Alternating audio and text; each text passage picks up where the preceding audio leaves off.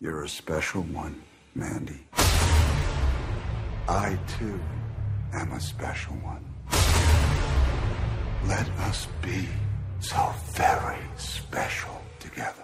The Dark de Trash.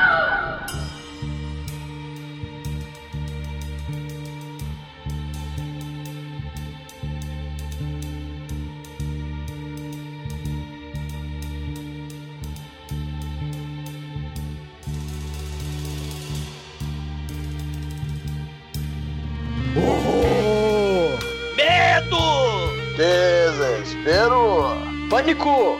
Sofrimento! Drogas! Disfunção erétil. Oh não! Muito bem, começa agora mais um Podcast. Eu sou Bruno Guter e ao meu lado está o cortador de lenha da Darkwan Productions, Douglas Freak, que é mais conhecido como Exumador.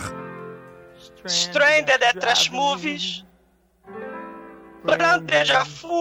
a fool.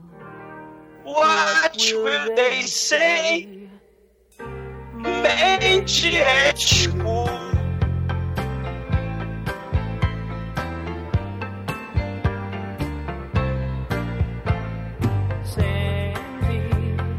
And can't you see? I'm in misery. We made a já tarde, não era parte. There is nothing left for me. Love has flown all alone. I sit and wonder why, I, I, oh why you left me. Oh, Mandy! Sim, Mandy! A outra face do Nicolas Cage, John Travolta, tinha Sandy no Grise. O Nicolas Cage no Mandy tem a Mandy. Só que o Nicolas Cage é mais psicodélico que do mal. Não é, Demetrius? Porra, Exumador, tu rasgou minha camisa? Não é não, mas... Chico, o que é, que é pior, ter sua esposa queimada ou ter que tomar a vodka de plástico? Eu tô com a cueca suja no banheiro. e você, Angélica? Olha, não sei, eu só virei tão fã do Nicolas Cage que agora eu tô na torcida pra ele ser indicado ao Oscar, cara. Né, Marco? De novo. É, eu tô torcendo também, mas a coisa pior que existe é hobby com ombreira e crucifixo. Não tem combinação pior do que essa.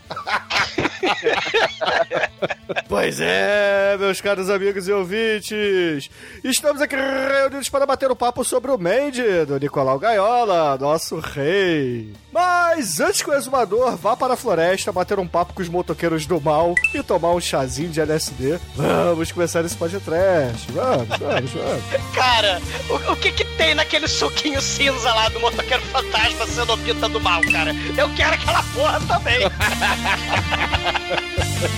é, nada.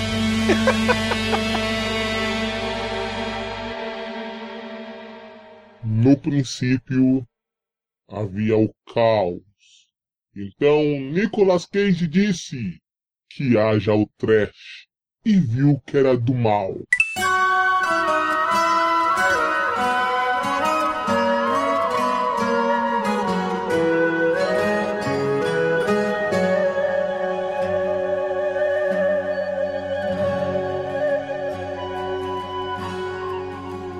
Meus amigos, para começarmos esse podcast, eu queria dizer a todos os que estão aqui presentes que, caralho, alguém entendeu o filme direito? Tem É uma várias. história de amor.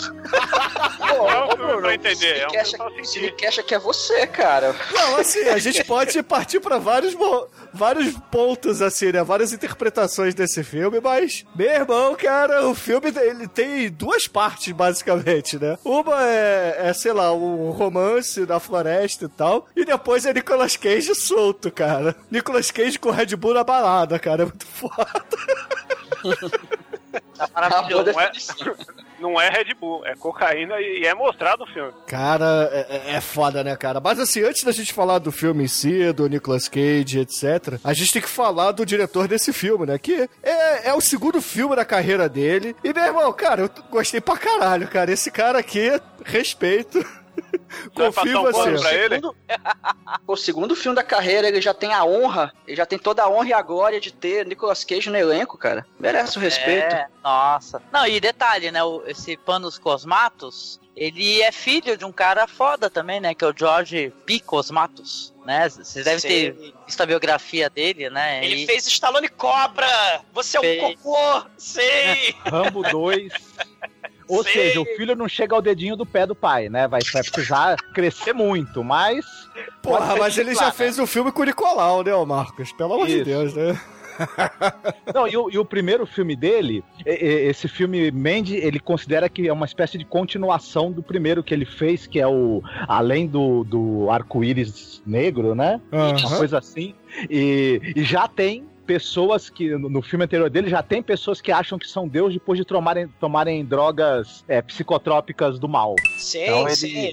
O, o, o Cosmatos, cara, né? Ele sempre foi, ele era aquele nerd, né? Na escola, gostava de D&D, gostava de heavy metal, aqueles, aquelas capas de, de álbum de heavy metal, né? Manowar, Celtic Frost, né? Gostava de progressivo, né? E se amarrava nos filmes anos 80, né? Evil Dead 2, né? Brain Damage, né? Então, assim, ele, ele tem é, os filmes do Cronenberg, né? David Lynch, né? Só que aí nos anos 90 ele perde a mãe, né? Ele- a mãe dele morre e ele fica, cara, mega deprimido, fica triste, melancólico pra cacete, né? E fica numa vibe horrorosa. Só que ele já sabia que mais ou menos ele queria ser, que era tipo ser cineasta, que nem o papai, né? Só que o papai também vai morrer. Isso já é no, em- no- no século XXI. E aí o que, que vai acontecer? Ele, porra, tá mega deprimidaço, né?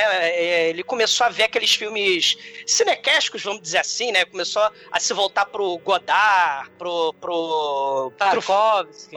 Tarkovsky, exatamente, né? Só que ele falou, cara, eu preciso. é, eu tô aqui sentado no trono do meu apartamento com a boca escancarada cheia de dente esperando a morte chegar, né? Preciso fazer o que eu quero fazer da minha vida, que é ser cineasta, né? Então ele, porra, faz um filme loucaço, né? Psicodélico, mega drogadaço, que é o Além do Arco-Íris, né? Preto, né? O Beyond the Black Rainbow, né? E, e a galera, puta que pariu, que filme foda, que filme louco, que filme insano, é 2001, Ken Russell, o Cronenberg, é, Aliens, né? A porra toda no filme, né, Angélica? Não é? O filme Parece um Alice no País das Maravilhas, né? Quando tu entra no buraco do coelho, tudo pode acontecer, né? Exatamente.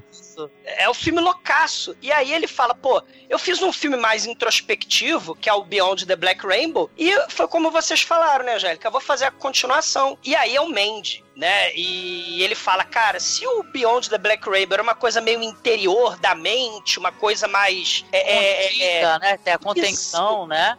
A isso. mente é a explosão, né? Do ódio. Isso aí, pode escrever. E, e, e você tem, né, um sujeito, né, que é o Nicolas Cage interpretando essa explosão na tela, né?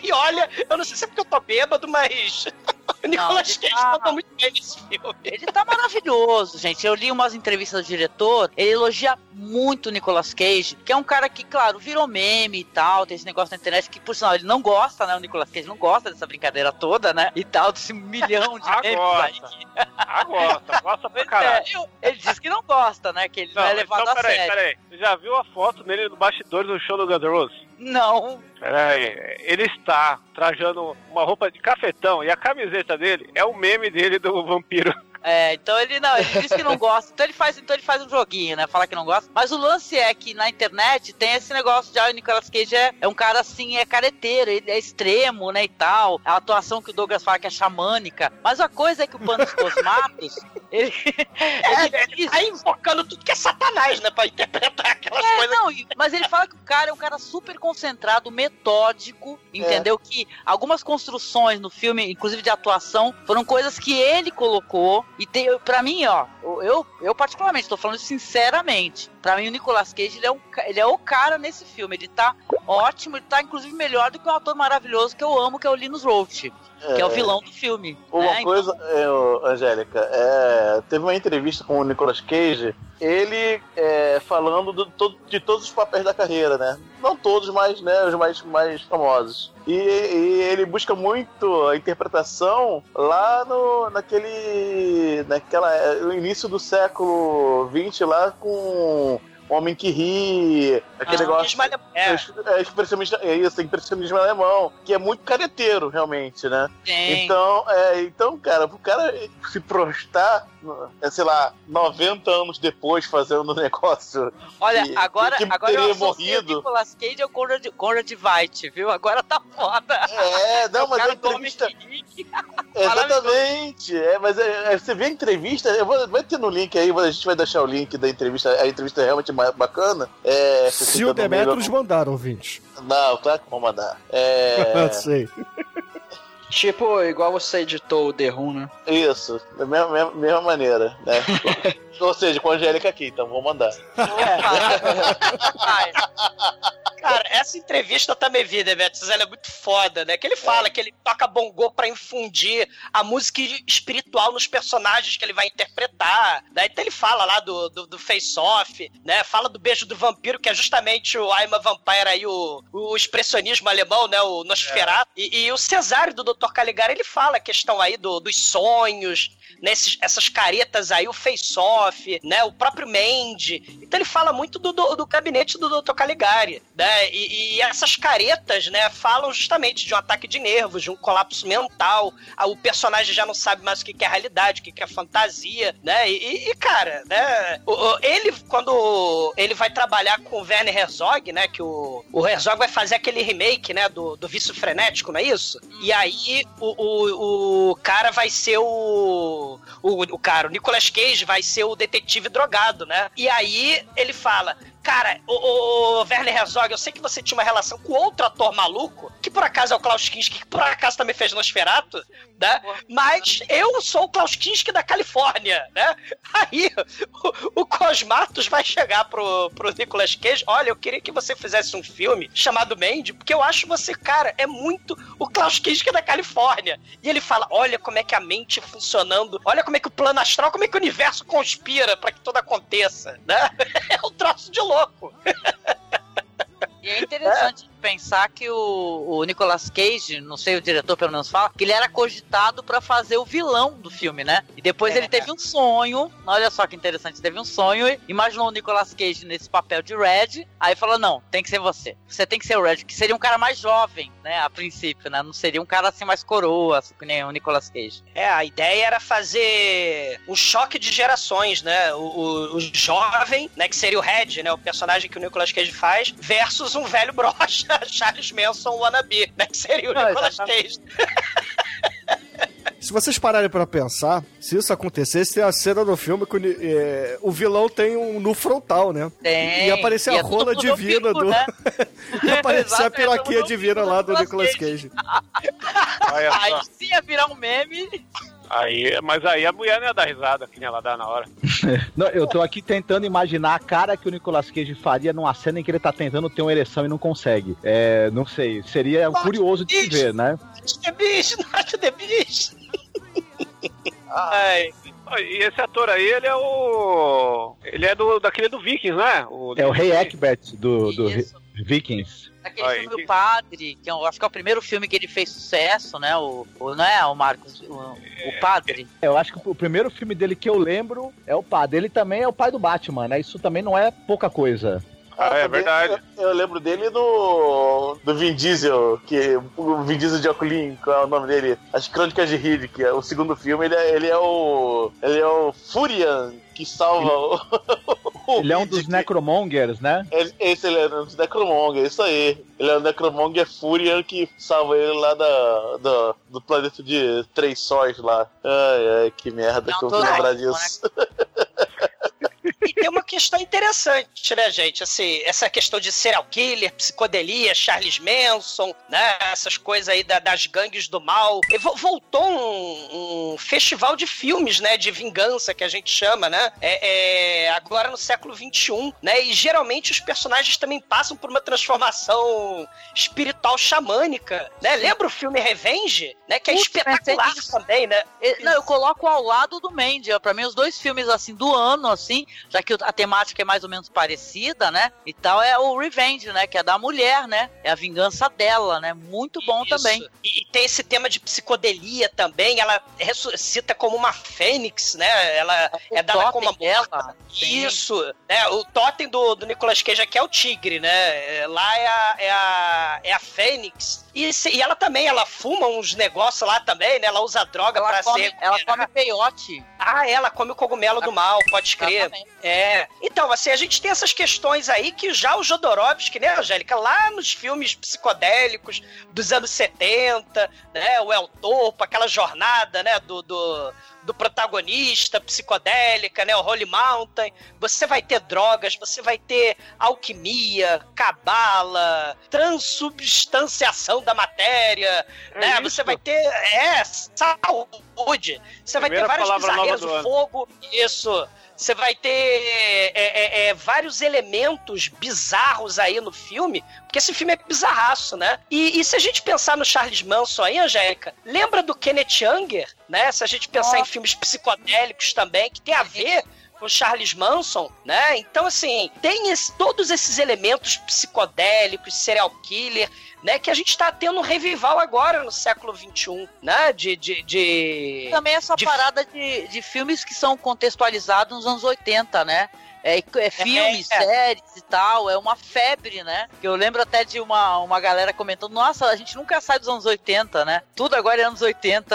Achei Ah, engraçado foi falando. O, o- vocês estavam falando do Nicolas Cage que ele ia pegar o papel do vilão, né? O Charles Manson brocha incompetente, né? O, o Nicolas Cage então falou: ó, então só faço se eu for o cara principal. Ele foi embora do filme, né? Foi embora do projeto. Um ano depois, um outro moleque que tá, assim, imerso nesses filmes bizarros e esquisitos, né? Se a gente pensar aí no, no, no Gris Strangler, né? Que foi produzido pelo Elijah Wood. O Elijah Wood traz de volta o Uhum. Nicolas Cage, né? Da traz produtora dele, né? Inclusive o primeiro Isso. filme, o Beyond the Black Rainbow. Da produtora Black do Rainbow. Elijah Wood. Sim. Elijah Wood. Elijah Wood vai fazer o filme dos anos 80, o remake, aquele Maniac que ele vai estrelar, né? Ele vai é, é, produzir aquele... Os Estranguladores da Graxa, né? Que é um filme horroroso também de serial killer, que tem um velhinho assassino tarado do mal, né? Então ele vai pegar, ele tá imerso nessa lógica bizarra. E ele que vai ser o responsável por unir mais uma vez, porque o destino está traçado, né? É como se fosse, sei lá, né, o mundo de fantasia do Tolkien, né? O, Você veja o mal que o que participar do Senhor dos Anéis fez pra cabeça desse rapaz, né? Exatamente. E aí Nicolas Cage unido pelo poder de convencimento do Elijah Wood ao Panos Cosmatos, né, cara? E aí temos Mandy, onde o Nicolas Cage estrela, né? e- quer dizer, ele, ele é o o arauto da vingança, né? Porque pra mim o filme é da Mandy mesmo, né? Mas a gente vai falar isso mais pra frente. Mas puta que pariu, né? O, o Nicolas É, Cage. é o semideus da, da fúria, né? Demigod of Wrath. Sim! Ninguém falou aí da, das cortes. Tem que trazer o lado do Cinecast aí, Bruno. Vai, brilha. Não, porque esse filme lembra da Arono- Aronofsky, etc. Mas. É Aronofsky, cara, é Argento. Não, lembra o Aronofsky sim, cara. Lembra o, esse, a pegada do filme lembra muito o Mother, cara. É, do, do Aronofsky. Aí, Aronofsky é, é do Pi. É, do Isso. Pio, o Cisne Negro, aquilo que o Douglas estava falando da Ah. transformação do personagem, lembra o Cisne Negro e por aí vai. Ah, sim. Você tem o- essa inserção de filtros de cores muito forte que vem desde o Mário Bava. O Mário Bava influenciando ali Isso. o Dario Argento, só que tanto pro Dario Argento, mais pro, pro Mário Bava, a inserção da- dos filtros de cor era quando você tinha o elemento sobrenatural. Já no Dario Argento e também no Mandy tem a ver com alteração de consciência, né? Isso é muito interessante. E, o, e esse efeito que ele usa também do pano flare, que produz esses, esses é, fantasmas luminosos assim, e essas sobreposições que ele usa o tempo todo, fazem mesmo uma excelente reprodução do que é o, o- a visão de quem está sob efeito de drogas ou de uma alteração de consciência por uma forte trauma psicológico também, né? Isso é muito bacana que esse filme tem. Queria perguntar pra vocês se vocês assistiram Beyond the Black Rainbow. Porque tem umas paradas muito interessantes no, no- no- nesse primeiro filme aí. É uma espécie de Christian Bale da cara esticada, o ator. Uma mistura de Hellraiser, é, é muito estranho o filme. E muito arrastado, detalhe. Eu não vi ainda não, tá na lista. Ah, é, É, bem louco. esse, esse filme de hoje já é um pouquinho arrastado, né? O diretor ele ainda não tá 100% na, na narrativa dele. Mas os elementos que ele usa, cinematográficos, o, o que o Marcos falou é, é, é verdade. Ele usa um efeito, um filtro, na verdade, no. Provavelmente ele filmou isso em película, né? Não foi digital. Porque você vê muitos quebrados, né? Os cortes não são. Não tem aquela pegada digital, mas você vê os filtros de cores lembram muito os filmes antigos mesmo, lá do Bava e etc, né? Talvez pra ficar nessa pegada aí dos anos 80 mesmo. É, não sei. E, e outra coisa, eu acho que o filme, né, já que tem críticas aí, algumas falam, assim, eu tô em defesa do filme, né, é que o filme o pessoal fala que tem um fiapo de roteiro, né, que o roteiro é uma coisinha, mas assim, mas o filme ele é uma experiência sensorial, né, eu, eu acho isso mesmo. O é Tal uma qual o Mad Max Fury Road. né, é uma experiência sensorial, é uma experiência- visual, né? Então o, o roteiro ali é um, é um detalhe, né, para mostrar as cenas que ele quer mostrar. Eu, eu lembro que eu me emocionei quando eu assisti o Mandy para ver o que o cinema, né? Eu lembro foi assim quando eu assisti o filme do esse daí Roma, esse filme novo que tá na Netflix, eu me emocionei, eu me emocionei assistindo Mandy, porque ver o que o cinema, a possibilidade que o cinema pode colocar visualmente, sabe? Então é muito bonito. Então é que nem você assistir Suspiria. Suspiria também é um, é um, é um roteiro simples, né? Mas, mas esse filme, o roteiro, realmente, o roteiro ele é meio é, mínimo, né? Mas ele sugere uma mitologia interessante, né?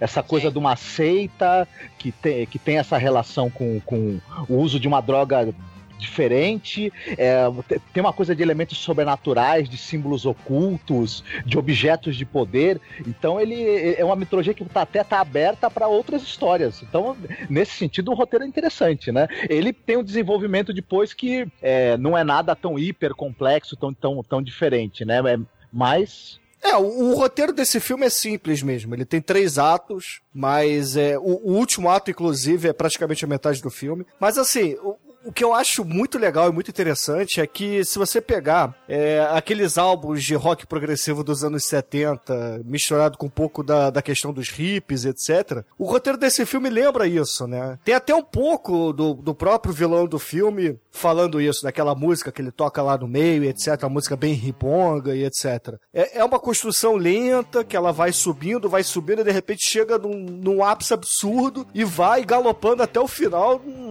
uma coisa muito louca, né? Então é, é um- uma música do Gentle Giant, por exemplo, né? É um. É uma, É, é uma loucura. com King Crimson, né? Sim, Sim. sim, o, o filme inclusive abre com King Crimson, né? Que, pra quem não conhece, porra, é... é, é- é- foi um dos mestres do rock progressivo, né? Lá nos anos. Final dos anos 60, 60 pra 70, né? E tem várias partes do filme aí que são capas de metal live action. É, sim.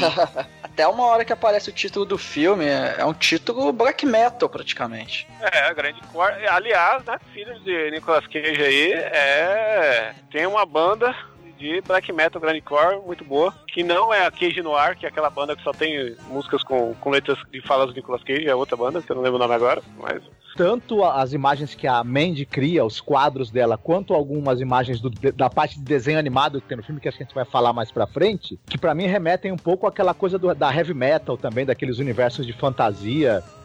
É, que é, que é uma né? pegada das capas do- dos discos dos anos 80 de metal, de rock Uhum. do, vai nisso É tudo. livro de RPG, cara, é tudo misturado. Sim. É aquilo que o Exumador falou lá no início. O, o diretor era um nerdzão que curtia essas coisas todas, juntou todas as referências dele, provavelmente escreveu um roteiro sob influência de drogas nos anos 80 mesmo.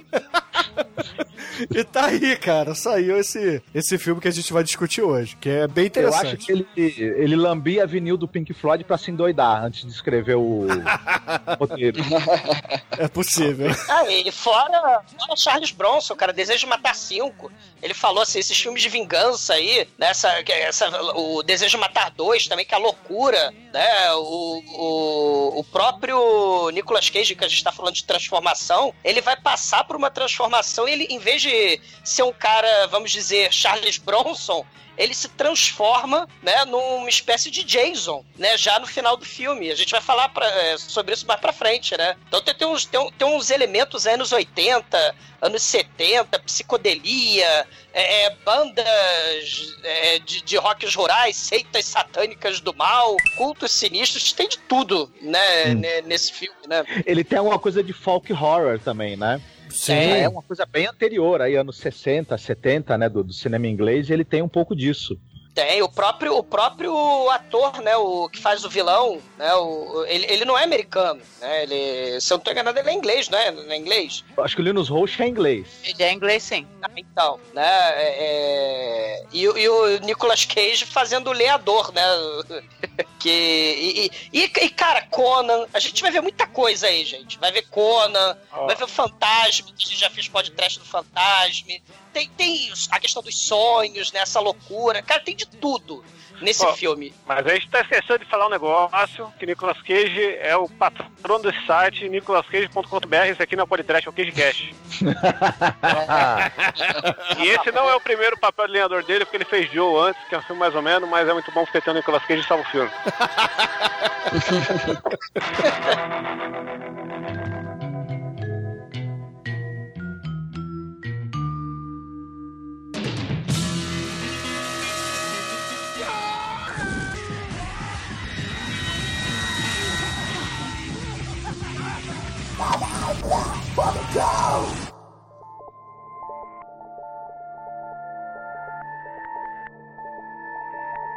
O filme começa com uma tela preta e com um texto vermelho que, assim, é, eu, eu tô tentando entender o, o que, que ele quis dizer com isso.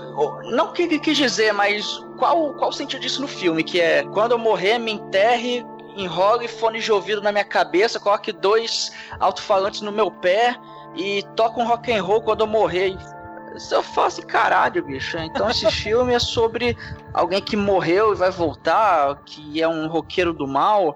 Mas logo depois corta por uma cena Esse, bonita o Almighty, essa frase é de um. É a última frase do Douglas Roberts. Ele foi condenado à pena de morte no Texas, porque ele sequestrou, assaltou e matou, né, um velhinho lá no, no, no Texas. Então, é questão aí, né? O- O próprio Joe Waters também gravitou lá no muro, lá no Pink Flamingos, de Liberta a Família Manson, né? Então você tem essas... O, o- o- Assassinos por Natureza também brinca com essa coisa do assassino serial pop, né? O próprio Massacre da Serra Elétrica. Então a gente tem esse elemento aí também, né? No, no, no Mandy. Isso aí é justamente pra trazer o Mandy ao patamar do massacre da Serra Elétrica, entendeu? É, tem muita. Apesar da porra louquice toda, das drogas, etc., ele, o roteiro dele é muito parecido com a construção, né? O, o- processo de vingança do personagem no massacre da Serra Elétrica e no Mandy. E logo depois dessa frase que, de ori, do,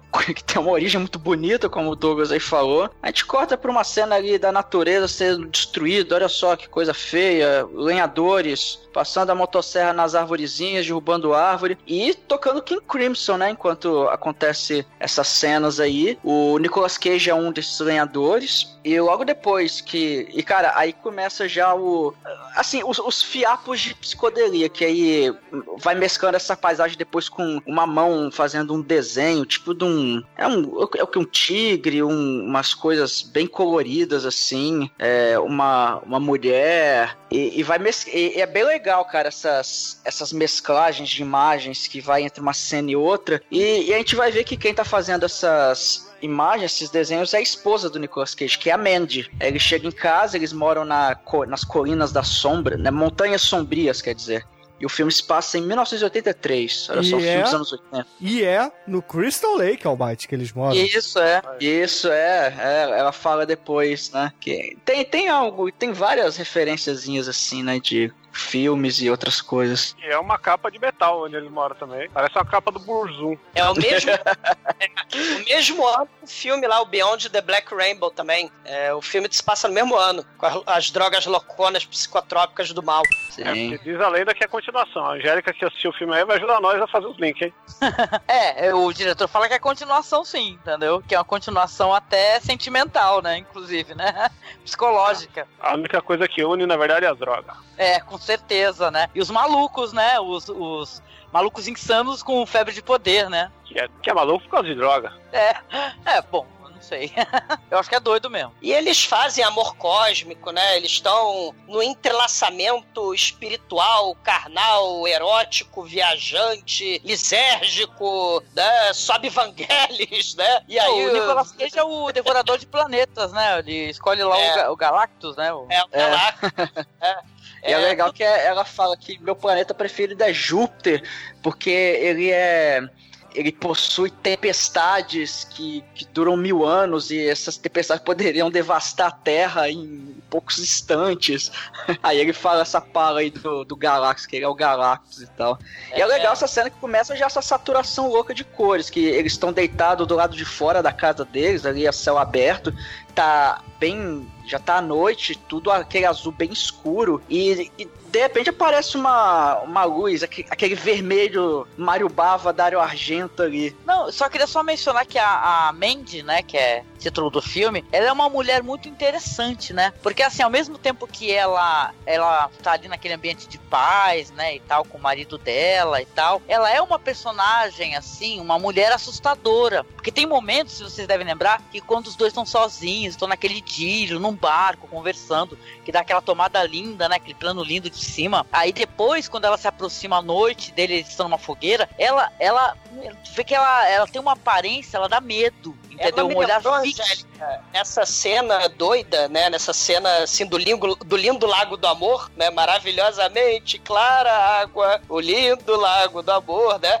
E ela subindo ali, ela tem uma cena de sonho, é nevoada. Ela tá com um short jeans curto e uma camisa que pareceu muito aquela esposa do monstro do pântano, a Abby Roland. Né? Ah, Que tem um elemento místico aí, uma, uma história de amor mística, bizarra. Um amor à natureza, Também né? Porque quadrinhos ela chora, né? 80. É, Vendo O animal exatamente. morto, né, e tal. É, é, então ela, tem, ela, ela é traumatizada, ela tem história, uma história de vida, né? Que não fica, é, é, assim, muito é, explicadinha, mastigadinha pro espectador, né? Ela tem um trauma na vida dela. O Nicolas Cage também, né? é O Red, né? O personagem, o leador, ele também tem algum trauma, né? Parece que ele era um alcoólatra, a gente não sabe direito, né? A gente intui isso porque quando ele tá vindo de carona pra casa depois do trabalho, o cara oferece bebida pra ele, ele recusa. A gente fica imaginando que ele pode ter tido algum problema com a bebida, né? Ou aquela bebida que o cara ofereceu não é que ele gosta, pode ser também. Isso. E, e a Mandy, ela tem a cicatriz estranha na cara, né? Que é o que colabora pra ela parecer aí que, que não é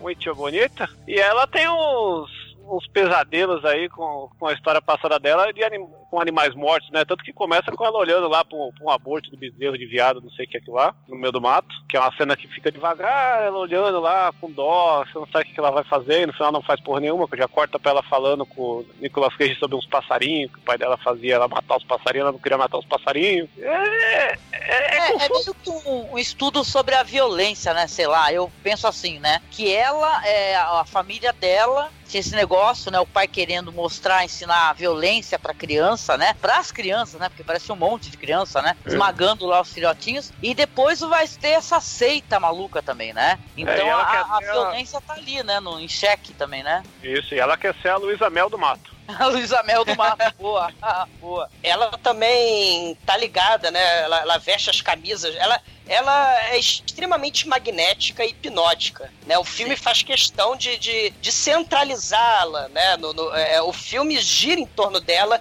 e mesmo tá após, né? falando- expo- Tá falando isso porque ela é praticamente uma senhora? Não, porque o título se chama Mandy do filme também, né? Ajuda, né? Mas a, a, a, personagem, ela é, é, está em todas as cenas do filme praticamente, né? A presença dela. E, e aí ela adora fantasia, adora elemento da fantasia. Ela tá lendo um romance sobre o Warlock, né? O romance sobre o bruxo, né? E, e aí o, o próprio romance que é inventado é fictício, né? Assim, é, não existe né? na nossa vida real ela tá lendo lá e fala das cores vermelhas, da cor verde, né? Vai falando aí das luzes, né? Desse, desse simbolismo todo, né? Que as cores vão ter sobre esse filme. Né? E lembrando que o Warlock, né, já foi podcast, né? Se a gente falar de bruxo, né? Nossa, podcast maravilhoso. É, é, e, ela com camisa do Black Sabbath, vendo esses livros, ela é ilustradora dessas de- é, desses desenhos, né, de capa de, de LP, de heavy metal e rock progressivo, né, antigo. Isso é muito legal, cara. Ela É. começa com uma camiseta do Motley Crue, da época que eles fingiam ser bruxeiros, né? Do mal, antes de, de eles se maquiar igual garotas. E, e depois ela de- corta. É, depois ela corta pra camiseta do Black Sabbath do Homem de Ferro aí, né? Aliás, uma coisa que a gente falou por cima que, que é o negócio dos influências de quadrinho, né? Tem o, já de cara tem o Galactus, essas influências do Monstro do Pântano. Eu tenho a teoria que esse, a parte do Nicolas Cage não teve roteiro. O diretor falou pra ele, vai lá, brilha, o tempo todo. ele ficou colocando essas referências de quadrinho aí que, e metal porque ele é louco também. É, Isso funcionou bem porque é um casal bem, bem interessante. Ela tem essa, essa, essa aura meio mística, é uma artista, enfim, me- meio bruxa. E ele você percebe que é um cara mais simples. Tanto é que a referência dele que ele solta na conversa é uma referência de quadrinhos, que o Nicolas Cage também gosta. E você entende o fascínio que essa mulher deve exercer nesse cara, que é um cara bem mais simples do que ela, né? É, ao mesmo tempo que ele é um cara da cidade, é um cara que tá deslocado ali, né? Porque ele quer mudar Sim. dali, que ele não, não se vê. Ele fala nesse, nessa parte que ele, ela conta do que ela matava os passarinhos, ele fala que queria sair dessa, dessa cidade, que não tem porra nenhuma aqui. Ela, não, mas eu gosto daqui, é tranquilo e tal, né? Então É, na já cidade não dá pra ter uma casa que a parede é praticamente toda de vidro, que você vê tudo que acontece lá dentro, né? Não, não É. tem jeito, só, só no mato mesmo, né? dá, mas tem que ser o triplex.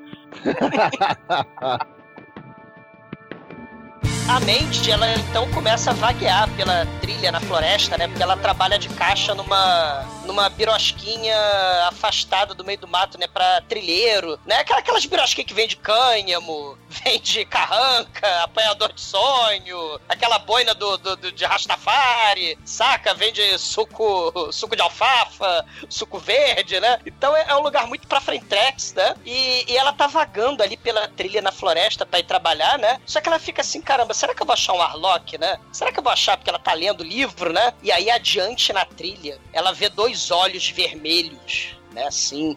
Ela, caralho, né? Acho que ela já tava um pouco chapada. Mas na verdade são os faróis de um carro se aproximando. E aí você tem os personagens sinistros, né? Dentro desse carro que é a seita satânica do mal. Né, que O um- farol não era vermelho, era, o problema era o filtro do Instagram que o diretor usou o filme inteiro que tudo é vermelho.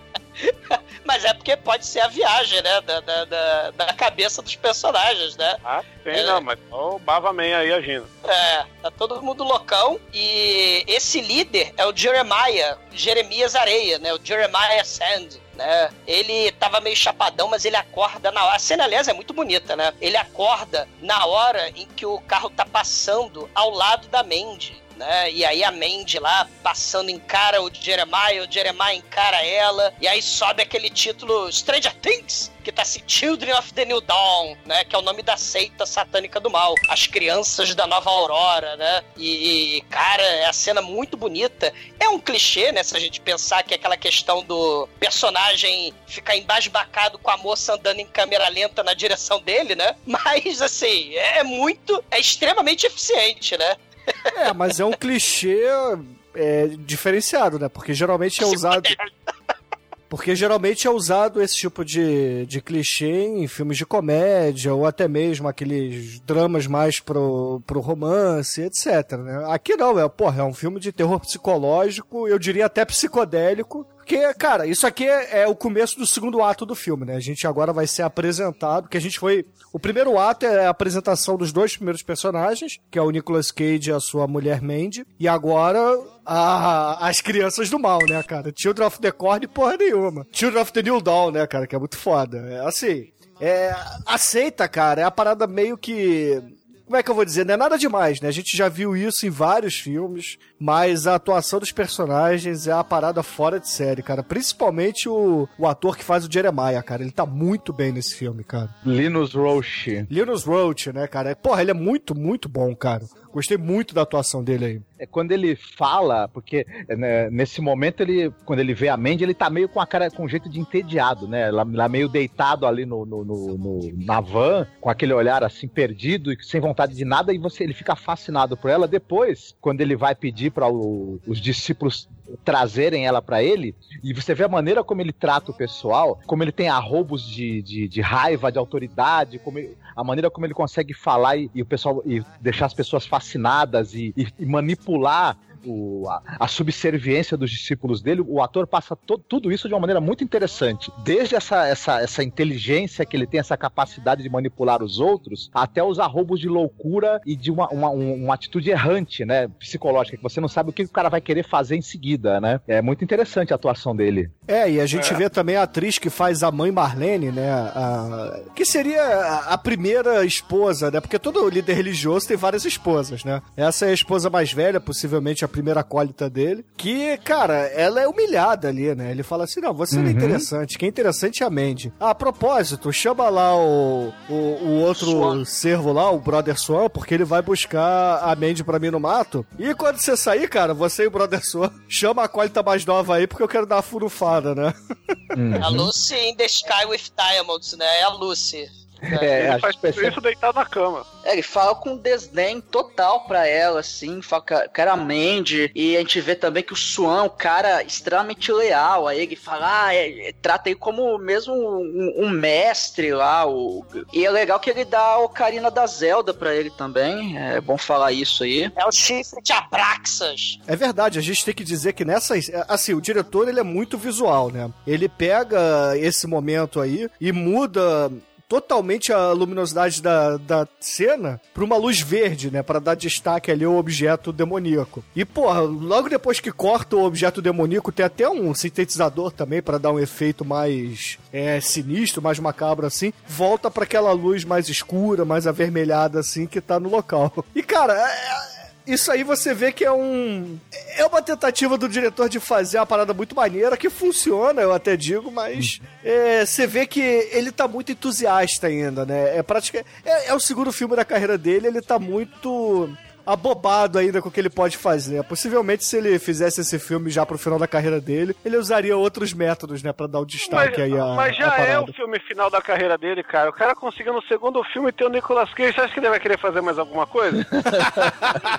o Abraxas é uma, é uma divindade que tem cabeça de galo, né? Como ele arrumou um chifre, a gente não sabe, mas tá valendo. Ah, cara, é, é, é são, são, as referências é, de RPG dele, né? De fantasia. Toda vez que tem um item mágico super poderoso no filme, vai piscar em luz verde. Reparem mas, só. Mas, né? mas Abraxas, se eu não me engano, tá sem, é um... É Satanás também. É, é um Satanás que tá muito é. ligado à droga aí, porque, se não me engano, Abraxas é maconha, algum, algum dialeto aí. E é um entendeu? filme muito foda dos anos 90, trash, que não foi podcast ainda, mas vai ser. Né? E é uma é produtora que tá É um disco do Santana também, o melhor disco dele. É. é uma produtora que tá trazendo muitas bandas de stoner rock muito foda aqui pra, pra Brasil, então respeita abraços. É, mas parece mais, esse chifre parece mais um, uma pedra pomes, né? Mas deixa É, é o Ocarina do Zelda, cara. Ele colocou referência de quadrinho agora de, de games. Entendeu? É. Entendeu? É, Tal é... qual o Robbie Williams que colocou o nome da filha dela de Zelda. Aí, ó, só mencionar o Robbie Williams pra provocar o Bruno. É, é, só sei que o, gordinho vai rodar, hein? Ele vai ter que sacrificar alguém da, da tribo dele, né? Do, dos acólitos dele, para justamente trocar pela Mandy. Porque dá, dá a entender, né? Que eles vão fazer um ritual demoníaco e chamar umas entidades do além para sequestrar a Mandy pra ele. Mas na verdade é uma coisa bem interpretativa, né? A gente não sabe se são só motoqueiros do mal que aparecem lá depois do, do assovio, estão se aproveitando, ou se são motoqueiros drogados, ou isso tudo, não passa isso. de um sonho.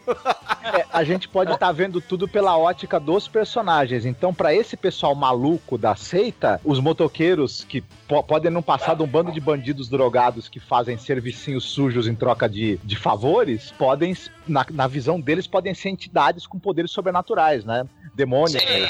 É, não, só, peraí, só abrir um parênteses que antes disso, de ter a chamada da Ocarina, tem uma cena aí da, da, da namorada do exumador lá que vai até a vendinha da Mandy. E a vendinha da Mandy é muito foda, porque ela vende maçã e motosserra. Né? Só queria. Ah, tem, tem, tem peiote, tem bolsa de cânhamo, né? Tem essas coisas aí de hippie, né? A motosserra é pra fatiar a maçã quando você tiver com fome, ora. Tá certo. Isso. E, e a, e a velhinha, a colita idosa, ela fala, né? Ela, bonita a sua camisa, Fernandinha. Né? Ah, do Black Sabbath. Né? E esse livro que você tá lendo? Ah, de bruxaria do diabo. E você? Você mora onde, porra? Ah, eu moro ali, atrás do bosque. Né? Ele não ela não mora atrás da igreja, né? Porque ele é satanista. Mas... Você já, você já viu, ela- que ela a chegou colita- no, você viu que ela já chegou no papo de crente, né, mano? Você tá lendo sobre bruxaria que tá proibido nas escolas, menina tem que vestir rosa, você tá É, com a camiseta do Black Sabbath aí do Homem de Ferro, tá errado. É, ela compra uma maçã, né, e fica encarando a Mandy, né, como se a Mandy fosse a, a, a Branca de Neve prestes a se lascar, né. E, e à noite, né, já que eles já sabem onde, aceita, né, já que a seita já sabe onde a Mandy tá morando, a van do mal, cheia de acólito do mal, né, tá lá de tocar e vigiando a aí o irmão Cisne, ele sai da van, toca a, ocarina, né, só que aí ele não chama Cisne, né, ele chama as, as motoca from hell do, do- do- dos Black School, né, que são os motoqueiros fantasmas, cenobitas, Nazgûl, né, Slipknot do Mad Max. são os Nazgûl Cyberpunk Off-Road, né, Bike Cross, né. São umas cenas muito bonitas, né? Noturnas, né? E tal, né? Aquela luz atrás dos motoqueiros e tal. É muito legal, né? Esse diretor ele manda muito bem, porque essas cenas todas, ô Angélica, são muito bem, muito bem produzidas e muito Sim. bem enquadradas, né? Mas assim, questão de roteiro, a gente tem aí o- o- os, os motoqueiros do mal chegando, aí vem aquela tensão toda, né? Sai ali o, o, o brother Swan, tem até um, um brother mais, mais retardadozinho, né? Mais mongolzinho que tá ali na janela brincando de ah, falta muito, falta muito. Aí ele, cala a boca, moleque. Aguarde, escute. E aí, quando chega o líder dos Black Schools pra falar com o Brother Swan, o Brother Swan já, já faz o pedido, né? Ele entrega, assim, um, um potão de Hellmans com sangue. Aí o Black School bebe aquela porra e fala assim, Não, eu não, quero não é mais sangue, sangue. É sangue aquela porra, ô Chico? Não, é, é LSD que mais pra frente a gente vai saber quem faz. Ah, né? é uma droga, né? É uma É droga. um LSD concentrado fudido. É, porque o, o- eu entendi que era sangue, né? Porque o Black School fala assim, me dê mais sangue. É, Então- não, mas é o nome que ele dá. Tanto que tem uma hora que o Nicolau mais pra frente vai enfiar o dedo nisso aí, e aí fodeu. No poste. Sei. Caraca. Mas Potente o- pra caralho. É, Ele- mas esses, esses motoqueiros são meio canibais, eles se alimentam de carne humana, teoricamente, né? E além do, do potão, eles querem carne fresca. E, e- o discípulo ali que eles estão pensando em, em- em se desfazer porque ele é meio sem utilidade, ele tem bastante carne, né? Então, negócio feito. Prato- é, trato feito. Na eles verdade, tem mais gordura que carne.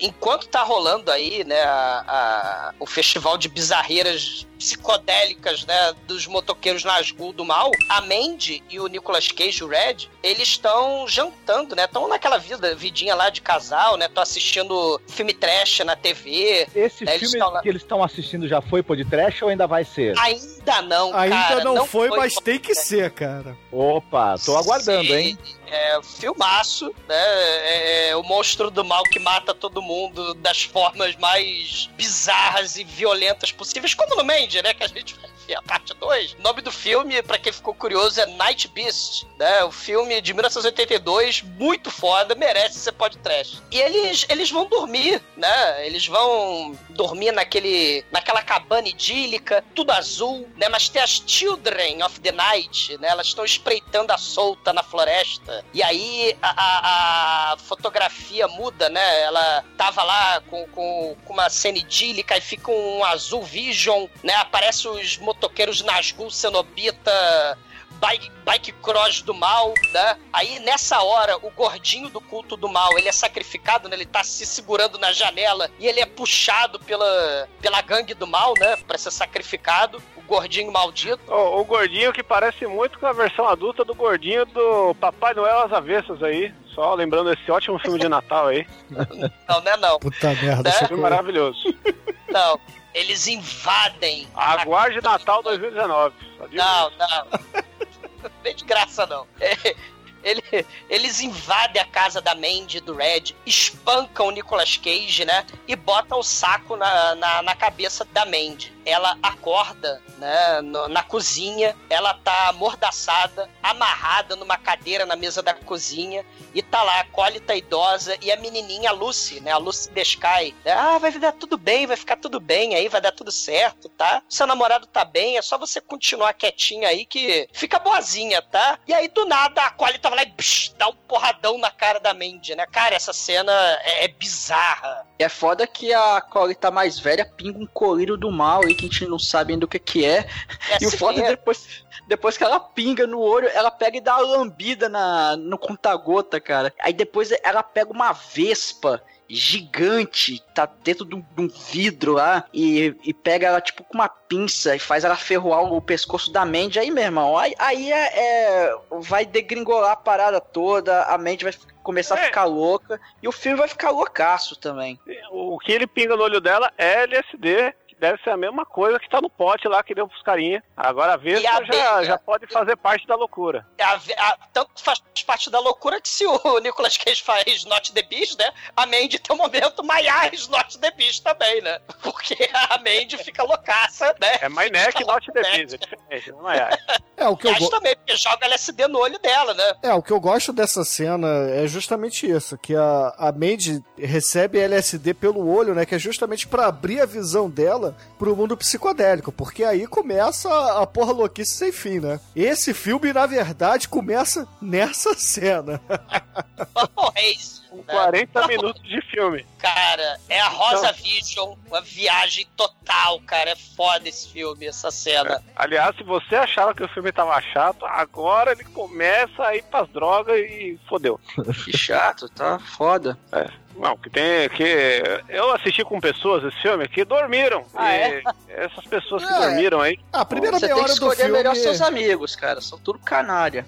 A primeira Não, meia hora do filme realmente ela é pouco arrastada, né? Foi o que eu falei, dava pra dar uma resumida aí. Mas o, cara, o diretor certamente estava sob efeito de drogas, então ele não tava sentindo nada, ele simplesmente É fez. clima, cara, é clima. O cara tá construindo um clima, entendeu? Você tem que saber entender a vibe do rolê. Não, mas agora, meu irmão, agora, quando, quando entra na parte psicodélica, esse diretor arrebenta, meu irmão. Ele pode não saber levar o iníciozinho do filme, enrola demais pra contar o background dos personagens, mas agora, meu irmão, a parada começa e começa bem, cara, começa muito bem. Bom, é, a Mandy, após ela receber a picada da Vespa Cenobita do mal, ela é transportada, acho que pro quarto, né? Enfim, pra um dos cômodos da casa, onde está toda a gangue ali, né? Toda a gangue dos filhos da Aurora. orgiazinha, né? É. Eles, na, na verdade, estão com a, com, com a cara de pós-orgia, todo mundo chapado. Tem aquele filtro vermelho com um halo azul em volta, que é mu- muito bonito esse efeito, diga-se passagem, né? Tudo parece estar acontecendo com, com uma certa lentidão também, né? A- a- isso ah, amplia o efeito do LSD, né? Que a gente imagina, e da alteração de consciência que ela tá sofrendo. É a letargia, né, o, o Marco? Isso. É que eu acho que a letargia é por causa do veneno da Vespa. E, e a- e aquela visão é, al- alterada é o LSD, é uma mistura das duas Aí, coisas. falou um cara que manja do rolê, hein? Agora, agora eu entendi esse convidado. Marcos Noriega só no veneno da Vespa. Caralho, essa foi Pois foda é. essa análise aí. E aí, o, o Linus Roche lá, o, o Jeremiah, ele começa a falar que ele teve um, um encontro com Deus, e Deus falou pra ele que ele, era, que ele era muito foda, que ele era um cara fantástico. E um péssimo Deus falou músico. nunca conhecia um cara que nem ele, né? E tal. E, e que ele eh, tem uma fala dele muito importante que ele diz o seguinte: que Deus teria dito pra ele, na, na epifania maravilhosa que ele teve, que ele tinha o direito de pegar tudo que ele quisesse pro prazer dele. E aí você entende que ele se acha no direito de sequestrar também a mulher que ele quiser. Não é à toa que ele pegou a Mandy. E logo em seguida ele, ele tá com. Ele, ele começa a tocar pra ela. Ele- você percebe que ele, uns anos atrás, ele tentou ter- ser uma espécie de cantor folk psicodélico messias. Um merda, Mas né? Ele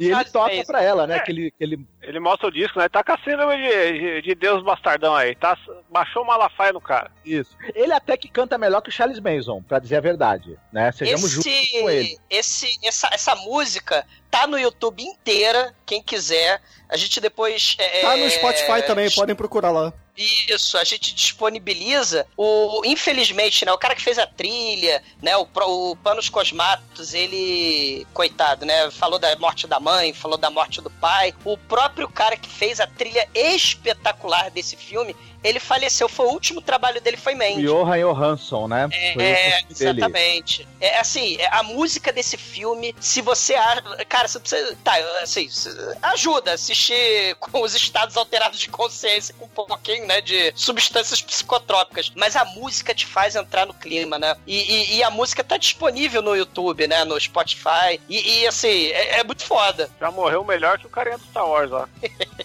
Ele tá vivo ainda, coitado. Tá tendo que aguentar. É, não fala assim do John Williams. derivado tá? do trabalho dele. É o John Williams que tá falando? É, ele tá falando mal do John Williams, cara. Porra, não, não fala mal do John Ah, não, Williams. não, desculpa, eu confundi com o Maricone. Ah, o Ennio Morricone. Não, porra, Chico, vai tomar no teu cu, cara. Porra, falar mal do Ennio Morricone assim. Ma- Mas o, o, o, o Marcos, o protagonista, ele tem essa coisa do mito do Narciso, né? Do, do- ah, eu sou Jesus Cristo, superstar da LSD, né? Protagonista foda, não. é. Protagonista Não, não, o vilão. antagonista, né? É, o antagonista, né? O vilão aí, o Charles Manson wannabe, né? Ele. Não, eu quero tudo pra mim, né? E uma coisa interessante, a gente viu, vocês falaram que o filme parece arrastado e tal, mas é proposital, né? O diretor ele pegou e mostrou Não, um não, equilíbrio cósmico, né? Entre Mandy e o Red. Então tá tudo equilíbrio ali, tá tudo em harmonia cósmica, o balanço das divindades da Marvel, sei lá. do- Me dá, me dá desse bagulho aí que você fumou, exumador. Porra, pelo amor de Não, Deus, deixa, não deixa tá eu aproveitar equilibrado não. esse, esse gancho pra falar do balanço da, intimi- da entidade, porque o Linus pega e fica peladão na frente dela, né? É, ele vem distorcer a força, ele vem desequilibrar a força. Não pode, porra. É, aí ele faz um balanço aí. Ele vem com um discurso de me aceite como seu Deus, deixa eu fazer um filho em você, não sei o quê. Com todo mundo em volta, ele tá com uma roupa do, do, do Scorpion, só que toda branca lá do Mortal Kombat, né? Que ele. Aquilo é uma saída de banho Jedi. Esse também, pode ser. Pode se Show. Nuff, né? Você escolhe do Show Nuff também. Quem é o mestre? É o Show Nuff. Que era Ah, e outro sabe- que tinha Glow, né? E a personagem é maravilhosa, né? A a Mandy, né? Porque ela mesmo nesse momento de fragilidade e, né, em perigo, né? E doidona. E quando ela vê a cena onde ele, ele né, ele brocha e tal, ela dá uma gargalhada, né? Ela não, Não, dá uma ela- risada, ela dá uma gargalhada. Ela- Ele nem brocha, ele tá só começando. Só que a Mandy é roqueira, ela é fã de Type O Negative, tá ligado? Aí ela já tinha visto a Playboy do Type O Negative lá. Mas ela também já viu o GG Allen. O GG Allen também ela olha. O Gigi Allen ali é. A gente sabe por que que ele é daquele jeito. O Red, o Red não nega, o Red não nega fogo. E o, e, o, e o maluco lá, o Messias doido, paga mó sapo e nega um fogo danado, né? Ela dá uma gargalhada, né? Acaba com ele, né? Então, né? Aquela reação da mulher, assim, que dizem, né? Por aí, né? A mulher que o, o cara eh, tá ali fa- tentando fazer a violência, né? Rir dele é a pior coisa que pode acontecer, né? Que é por isso que ele tem a atitude que ele tem com ela. Muitas é, pesquisas já comprovaram que o excesso de egocentrismo e o abuso de tóxico tá ligado à disfunção erétil. E e esse cara é a prova. Ouviu, né, Zumador? Depende, aí, depende do Não tóxico. li, não lia de mim, não lia de mim. Eu sou o pique dos curtos, né? O, o Jeremiah lá, triste, melancólico. Ah, Ele até tem uma conversa do espelho. Ele, ele fala o que eu devo fazer, o que eu devo fazer, né?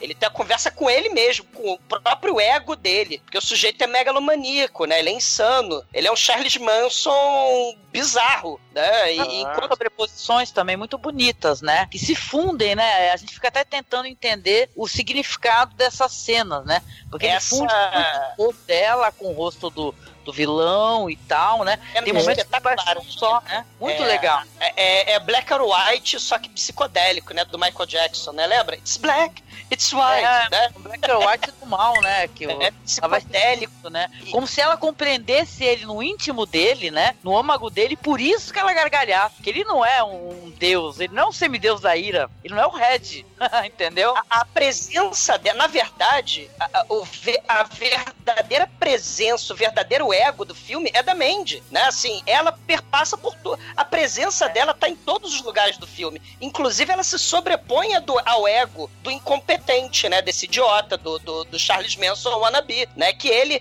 é um músico fracassado, como o Charles Manson foi, como o próprio aquele cara que tocou com o Kenneth Anger, que ele ia ser o Lucifer no Kenneth Anger, né? Lá no Lucifer Rising, que também tava lá na família Manson, né? Então essa galera toda, músicos fracassados, um ego, né? Prejudicado, né? O- é brocha, né? O LSD brochando aí tudo. E a Mandy, na verdade, é que é a verdadeira força espiritual, a verdadeira força é, é, é, do filme, né? E, e, e aí, é, quando a gente fala, caramba, o poder do cara tá fundindo a, a, o, ele com a Mandy, na verdade é a Mandy que tá se sobrepondo aí. Esse é, meu, é o meu ponto de vista, né? e aí é ela que tem um- que putinha dele, né? É muito foda. É, e tem a grande trauma do cara porque tá todo mundo olhando. Né? E, e não, não pelo Ah, quesito é, masculino 70. do rolê. Além disso, né? Mas era Não, lance ele- de não, ser o é- chefe É dos caras lá. justamente isso, porque eu acho que é ele, ele fica falando, não olhem pra mim, né? Não olhem pra mim, todo mundo tem que olhar pra baixo, assim, constrangido, né? Porque, né, ele tá naquela situação, né? Que ele fala uma coisa, só que, né, o corpo não responde, né? Não é nem ridicularizando quem tem disfunção erétil, né? Isso é porque esse personagem que é um megalomaníaco, um egocêntrico, um violador, né? Um cara que acha que tem poder, né, sobre essa mulher, né? Sobre todas Merda. as mulheres, é um merda, entendeu? Então isso é É, e engraçado. ela desmascarou ele, né? Esse que é o ponto. É, o momento isso mesmo. que. É o momento que ela joga a lança da cara do Chanchas. Isso aí é justamente a, a letra da música sendo quebrada, né? Porque a música que ele toca, que é uma música de autoria dele, né? Do Jeremiah Sandy, é, fala que toda semente que dá a vida, ela vem de um homem que pegou uma mulher, né? Ou seja, o, o que ele tá falando ali pra Mandy é, Mandy, eu te sequestrei e vou colocar minha sementinha em você porque você é especial. Eu Ah. sou o escolhido de Deus, assim como você também. Então vamos começar aqui a nova humanidade, né? E a todo momento ele fica falando no filme, em outras cenas também, né? Vocês são é, sacos de carne, sem alma, vocês não, não são nada, vocês são os merdas. É, vocês não, nu- nunca vão ascender. E assim, é, esse cara é louco, né? E, e louco em vários sentidos, da cabeça e, do, e, e dos sentidos, né? Porque não é só a mente dele que tá, tá arrebentado, os sentidos estão arrebentados. Até porque ele vai lá, né, no, no espelho, como o exumador disse, e discute com ele mesmo, né? E fala assim: olha só, o que que tá acontecendo? Você tem que melhorar isso aí, você não pode ser esse derrotado, né? Você tem que sempre acreditar em você mesmo. E aí, meu irmão, ele é, encarna o capiroto e vai se vingar do Nicolas Cage, né? Porque a Mandy riu da peloquinha murcha dele. O Nicolas Cage, ele tá lá amarrado do lado de fora, quase crucificado, né? Se a gente falou de Jesus Christ Superstar do LSD, o, o Nicolas Cage, ele tá amarrado com arame farpado. O sangue tá escorrendo, né, do, do, do braço dele, né? E, e o Jeremias Puto e a Lucy vão lá pra fora, tripudiado do Nicolas Cage, né? Ele fala, ó, a Mandy me sacaneou, mas eu vou mostrar meu poder. Vai mostrar com uma menininha, né? É nova, né? É, é provavelmente menor de idade, que, né, Ele, ele tá exercendo poder sobre pessoas muito fracas. E, e aí ele fala assim: se abaixa, Lucy, mostra meu, o, o amor em meu nome. E aí ele, fa, ela, ele obriga ela a fazer roleta russa. E, e aí ela aperta o gatilho, sobrevive, né? Só pra ele fazer uma demonstração de poder sobre gente muito fraca, porque ele não conseguiu dobrar a mente. E ele ainda E- demonstra que, é, como qualquer cuzão que quer mandar nos outros, ele é a favor de arma. E Isso, né? Há um elemento, né, que, né, que é, o pessoal costuma associar, né? Essa questão de você querer é, mostrar sua potência, né? Você tem que ter, andar armado, né? Porque você é mais forte, né? Você é mais homem, né? Então a masculinidade dele ele colocou ali, né? Na arma, né? E, e aí o irmão Cisne, ele chega e ele traz o punhal ritual né, do Abraxas, que também pisca em verde. E aí ele fala, ó, vou mostrar meu poder sobre uma pessoa que claramente não tem como se defender, né? Nicolas Cage todo amarrado, com arame farpado. Aí ele pega o punhal ritual que pisca em verde pra dar ataque epilético em todo mundo, né? Aí ele, olha seu pedaço inútil de carne, olha o punhal ritual do mal, né? Ele pá, crava, né? Só no- que antes no- ele, ele fala uma coisa curiosa, que ele fala que o grande erro de Jesus foi ter eh, dado a si mesmo em sacrifício em vez de ter oferecido outra pessoa. É, e ele, teoricamente, está dizendo que ele vai. Né? Eu sou mais tá esperto que ele, eu vou, vou dar você em sacrifício, viu? É, é só aí que temos que lembrar que Nicolas Cage tá praticamente o filme todo com a sua camisetinha raglando do, do tigre do, do poder, que é o elemento Jojo Bizarre Adventure dele. Ma- Mas, se a gente pensar, tem aquele filme, o Drive, em que o cara tem a jaqueta de escorpião. E aquilo esconde, né, um- um- uma capacidade que o cara tem de, de violência e tudo. E a gente vai descobrir que essa camisetinha do tigre do, do Nicolas Cage tem o mesmo se- sentido, né? Nesse Sim. filme, de certa maneira. Daqui a pouco va- vamos, vamos ver o, o tigrão sair da jaula. É, o Jeremias compara eles, assim como o Charles Manson fazia, né? Todo mundo que era vítima da seita da família Manson eram os porcos. Eles eram chamados de pigs, né? Ah, pedaços de carne sem alma, né? E o Jeremias faz a mesma coisa, né? E ele quer estripar o, o, o, o Nicolas Cage como se ele fosse o porco. É, ó, eu desperdicei LSD na sua mulher, na Mandy, né? Mas agora a gente vai purificá-la com fogo. Né? Mas E, o Nicolas Cage é inestripável, viu? Ele Sei. foi um grande engano dele. Exato, né? Mas é uma, é uma cena ritual, né? Ritualística, assim, extremamente catártica, é, é- é visceral, né? A gente vai ver aí uma cena tenebrosa, né? A, a gangue vai sacrificar a Mandy, né? Pros deuses das trevas aí, pro ego, né? Que a Mandy ousou tripudiar do sujeito inútil, né? Que é o Jeremiah, né? O Marilyn Manson de pobre, né? O Charles Manson de pobre. O Marilyn Manson, ele, pelo menos ele virou popstar, né? Mas o foda dessa cena agora é que eles, eles botam fogo na Mandy, ela tá pendurada, tá dentro de um, um saco gigante É ali. tipo um sacrifício, né, cara? O sacrifício do Nicolas É. Cage. E quando bota fogo, você só vê aquele, aquele saco pendurado no, no teto ali, é, se contorcendo, e o Nicolas Cage ali gritando e chorando, só que não sai som, porque não adianta ele gritar, não adianta ele chorar, porque ninguém vai ouvir, meu irmão. ele ele tá tá fadado a morrer ali, e ninguém vai ouvir os gritos de socorro dele, cara. e É, a mulher dele morre na frente dele, cara. É, só não é no teto, né? Ele tá no quintal de casa, assim, eles colocam ela, tipo, num, Balanço, numa sem roldana, né? No, ba no balanço, sei lá, e puxam É ela. que, é que tá, ela, ela tá suspensa, né? Ela foi ensacada e suspenderam pra botar fogo nela. É, ela aí tá tá com- suspensa. então. Ah, é, aí tacam gasolina e botam fogo, aí você vê o, o saco se remexendo, né? Ele se remexe muito, mas daqui a pouco ele para de se remexer. O Nicolas Cage ele entra num colapso nervoso, né? Porque ele, ao contrário da Mandy, não tava alucinando. Ele não tinha drogas, né? Então ele não tava vendo vermelho, ele não tava vendo azul. Ele tava vendo a cor do fogo, meu irmão. É isso que ele tava vendo. Sim. Puta atuação, o Nicolas Cage tá, assim, num momento catático, cara, é muito bom. O foda é que enquanto isso rola, né? O pessoal vai embora, ele fica lá. Ele começa a se soltar porque ele está amarrado com arame farpado, porque ele é macho pra caralho, começa a se arrastar, se cortar todo pra se livrar. Só que quando ele se livra lá, ela, ela já virou cinza na frente dele, né? E é muito bizarro porque é, queima o saco, aí começam a cair os pedaços dela carbonizados, né? E a cabeça é tipo um crânio com a- ainda a pele da, do topo da cabeça até o nariz, assim, igualzinho ela é mesmo, né? Não, não, não, chega, não chega a consumir a pele. É muito bem feito essa maquiagem aí, essa, esse prop de, de cenário. É que depois até o crânio se desfaz, né? Como se assim, ela se tornou cinza e se esvaiu. É, porque assim, dá pra ver que é ela mesmo pelo, pelo crânio carbonizado, cara. Que outro filme dá, dá essa possibilidade? Nenhum, só o Nicolas Cage. Eles não aprenderam com os traficantes do Rio de Janeiro, que era pra botar no meio de pneu, que aí não ia sobrar nada, meu irmão. É verdade. E ainda ia ter mais tempo de queimação aí, não ia ser tão rápido e o Nicolas Cage ia poder salvar ela e o filme ia acabar aí. Aí o filme ia ser tão legal, Chico, porque o filme, meu irmão, agora entra Não, no a- modo de atuação. Agora, Beijo agora, do vampiro agora, do Nicolas Cage, cara. pera aí.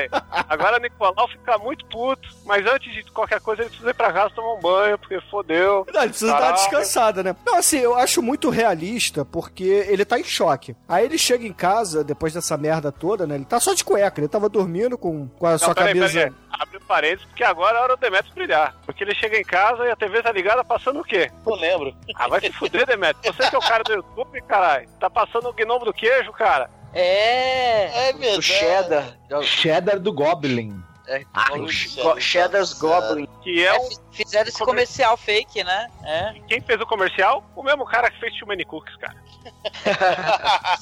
Adulto Cat Swim. Cookies é muito bom. Aí depois entra a mensagem lá de broadcast, né? Dizendo que aquela emissora tá entrando no teste de broadcast do canal de emergência, que é justamente um aviso que agora o Nicolas Cage tá entrando no modo piroca dele, porque ele dá uma descansada, toma um banho, mas aí ele precisa soltar aquele barrão, vai pro banheiro antes, toma uma vodka, meu irmão. E aí fudeu, cara. É, a partir dessa cena é outro filme, cara. Agora tem aquela famosa cena de um take só que é: Vai, Nicolau, brilha. Foi só isso que o diretor falou nesse momento. Não, porque na verdade, quando ele chega, ele primeiro ele deita, aí tem aquela animaçãozinha foda lá, tudo desenhado, que ele vê a Mandy olhando um pôr do sol mó bonitão, que esse céu avermelhado, alaranjado, com amarelo. Aí ela, ela vai, ela vai, ela tá de costa, ela vai virando o cabelo verdade. dela, esvoaçando. Aí quando ela vira, ela tá meio com a, a cara meio cadavérica, aí a cara vai se desfazendo, ela vai abrindo a boca assim, ficando meio caveira, ele acorda. Momento clipe de metal, isso aí. Lembra É, do Devolution e aí, aí do Pearl. Aí é a cena do Nicolas Cage banheiro na, bebendo vodka no gargalo e, e berrando de desespero, bicho. Porque ele começa a jogar, beber vodka e jogar no ferimento, que ele levou uma facada no bucho, né? Parece que não aconteceu nada, mas, mano. É, Nossa, é- apesar, é que, apesar, foda. que, apesar que levar facada na barriga hoje em dia não rola nada, né, gente? É, Ó, aparentemente, é né? uma, É uma aula de expressão corporal, de presença e ocupação física de um espaço. Ele tá maravilhoso, Nicolas Cage. Sério, gente. É, a, mu- a sei. cena é muito bem composta. Assim, você vê o desespero dele, assim, ele tá desesperado, ele tá perdido. Ele fica berrando, aí ele bebe, ele bebe mais, aí ele berra, aí ele joga Entra na privada. É, aí ele joga um pouco de vodka, ele nem joga no, na facada não, ele joga só na mão dele, que tava com os arame farpado ali, É e tinha arame farpado na boca dele também, só pra constar. E ele, e ele berra, ele senta na privada ali, continua berrando e bebe mais, e, cara, é, é assim, você vê o desespero no cara. Não, e é legal que tem uma composição de cor, né? Porque a- o papel de parede do, do banheiro é todo laranja, com uns girassol bizarro, né? Ele tá com aquela raglan de manga laranja com o tigre, que é o tigre rosnando na barriga, e ele tá fazendo, gritando igual o tigre. Ele tá virando um animal, cara. Vai sair da jaula, monstro. É, sabe o que eu lembrei? Lembrei da, da, daquela, da cena do, dos Imperdoáveis, né? Quando o, o Clint Eastwood vai, recebe a notícia do amigo morto, né? Do, e, e, ó, o que? Fizeram o que com ele? Penduraram o meu amigo no, no bar né? como, como exemplo e começam a beber, beber, beber. É, é, pra mim, é, Outra cena é, de vingança, né? É, Filme de vingança também. Não, mas assim, que- é, é, é assim, é o, o alcoólatra, claramente ele era alcoólatra, né? Aí o Clint Eastwood no filme também era alco- alcoólatra, ele deixou de beber por causa da mulher. Ele, o, o Nicolas Cage nesse filme já deu a pinta que era alcoólatra recusando bebida, né? Mas chegou na hora que foda-se o mundo e vou ligar a pior parte de mim agora. Né? É o momento apocalipsinal também, né? O Martin Sheen lá na abertura do filme, né? O Coppola também mandou. Tá, tá solto, né? Ele quebra espelho, ele tá bebaço também. O Nicolas Cage tenta virar uma garrafa, né? De, de, de vodka, né? Da, numa cena sem corte, né? A câmera tá lá longe e ela vai se aproximando. Eu fico com pena do câmera, né? Caralho, o Nicolas Cage vai tacar coisa em cima de mim, né? Porque o câmera tá, começa longe e ele vai se aproximando, né? Enquanto o Nicolas Cage vai sentar na privada, aí ele vai enlouquecendo e o câmera tem que se aproximar dele, né? Pra, fa- né? pra pegar a, a interpretação xamânica do Nicolas Cage, né? É muito foda. Ó, Só quero dizer que a próxima vez que a gente se vê, você vai ter que virar uma garrafa de vodka, seu cuzão. Mole, De vodka eu não sei, mas de uísque eu sei que ele vira, né, o Demetrius? Tem, mole, mole. tem provas Porra. fotográficas disso. Não, não tem, mas é mole. Ah, falta, falta o mente, falta. Não, Não, não mente não, Chico. Você vai corroborar com o Douglas dizendo que isso é montagem. Não, não é montagem, não. É verdade, o Douglas virando a garrafa de uísque no gargalo. E aí o Nicolas Cage, depois de despertar o tigre que existe nele, e você também, né? Agora que o Tony tá solto, ele vai lá pro cara do Predador, né? O, o cara que morreu com a cabeça explodida lá no filme do Predador, ele tem um trailer que tem na porta lá escrito fuck off. É um cara muito simpático. E aí ele fala: Eu vim pegar aí a besta do mal, a Reaper. Eu vou caçar. Vou virar o Daryl do, do Walking Dead. Vou. Ah, tu vai caçar? É, vou caçar aqueles Black Skulls. Porra, olha só, os Black Skull, eles são sinistros, tudo se mete com esses Black Skull, não. Não, não seja negativo. Né? É pensamento positivo. Eu quero. eu- eu- eles tacaram fogo na minha mulher, né? Transformaram ela em cinzas. Eu vou pegar essas duas flechas sinistras do mal que você fez aqui, né? E vou caçar eles. Ah, então É. beleza. O maneiro é, que maneiro é o seguinte, né? Caralho, olha só, os Black Skulls, cara, estão. Tão, o cara fala, estão sofrendo pra caralho e estão gostando. Você vê que eles são puro sofrimento, encarnação do sofrimento e gostam disso, né? Os caras são. são não são só. É, são sadomasoquistas, é, não, não, não na forma sexual, né? Na dor mesmo, né? Então, é, aí o, o Nicolas Cage ainda fala: provavelmente você vai morrer. Aí o Nicolas Cage, pô, você tá sendo pessimista. Pô, mas eles mas também tem a parte sexual, viu? Tanto que um pra frente aí usa a É. mesma camisinha do Seven lá. É, tá, verdade. Mas Nicolas Cage está no momento de reunir seus, seus equipamentos para a missão. Saiu é a versão aí de, de RPG do nosso diretor Panos de Casmatos aí, né? Ele vai forjar o martelo barra foice do mal, né? Que parece a letra lá do Celtic Frost, né, Não, cara? pô, é o momento do desafio sobre fogo. Ou Cru, né, também, Ah, do- do- da Estrela o- do Mal. Ele Agora- faz o machado do mal pra ver se corta. Uma pergunta: de onde surgiu a forja, cara? É, tava lá dando sopa, porra. E todas as cenas do filme, essa foi a única que eu fiquei, what the fuck? Onde ele aprendeu a forjar, né? Ah, cara, tava lá. Não, Ele é assim, ele dono. é e tal, fazia machado, mas, mano, ele faz um machado do, do Star Wars, tá ligado? É muito futurista, bizarro do mal o negócio. Cara, e a 1 minuto e 15 de filme surge finalmente os créditos, cara. Aparece o nome do filme Mandy. Em sangue, em neurônio vermelho pulsando, em sangue escorrendo. Aparece como se fosse uma banda de black metal com, com várias raízes de árvores do mal. Sim! E aí tá é, Vermelho Vision, né?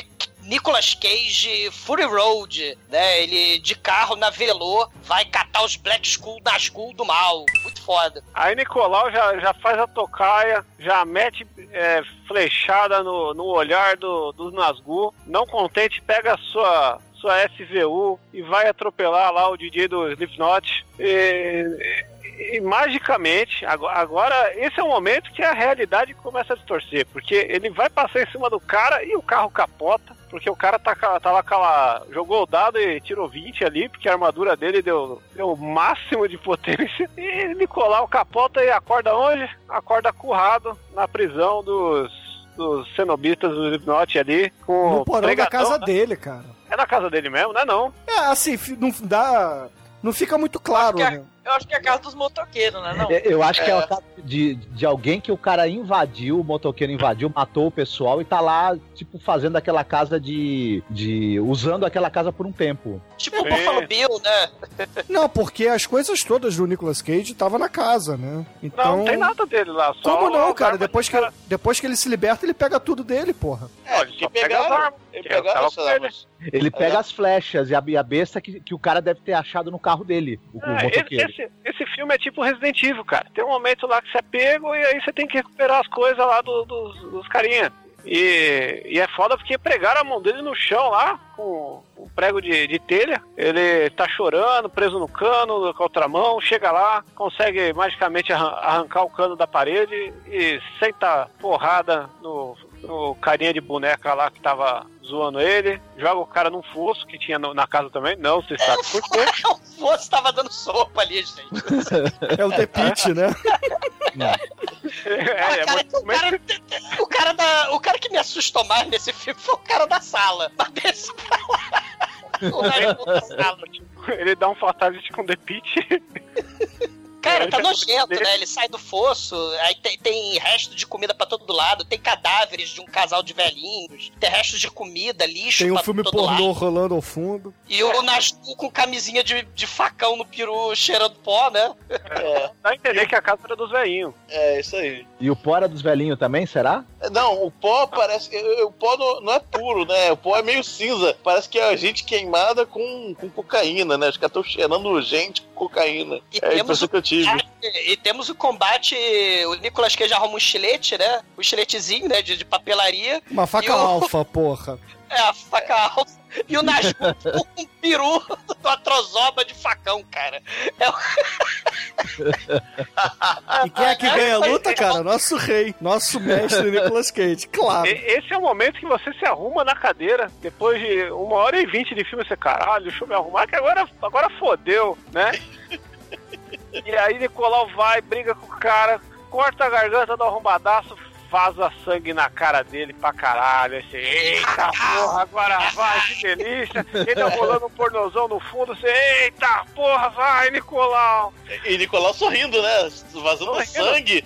esse, esse sorriso, assim, você não vê nem o rosto dele, só tem o, so- o formato do, do, do, do sorriso é, É do, quase do uma sangue. ejaculação, né? De sangue, É. né? Uma É, exatamente. É, o cara gozou. do cara, do cara tá vendo um pornozão é que ele tá vendo um pornozão com, com uma faca lá do- no lugar do pau, né? Ali é perigoso ele perder os dedos, né?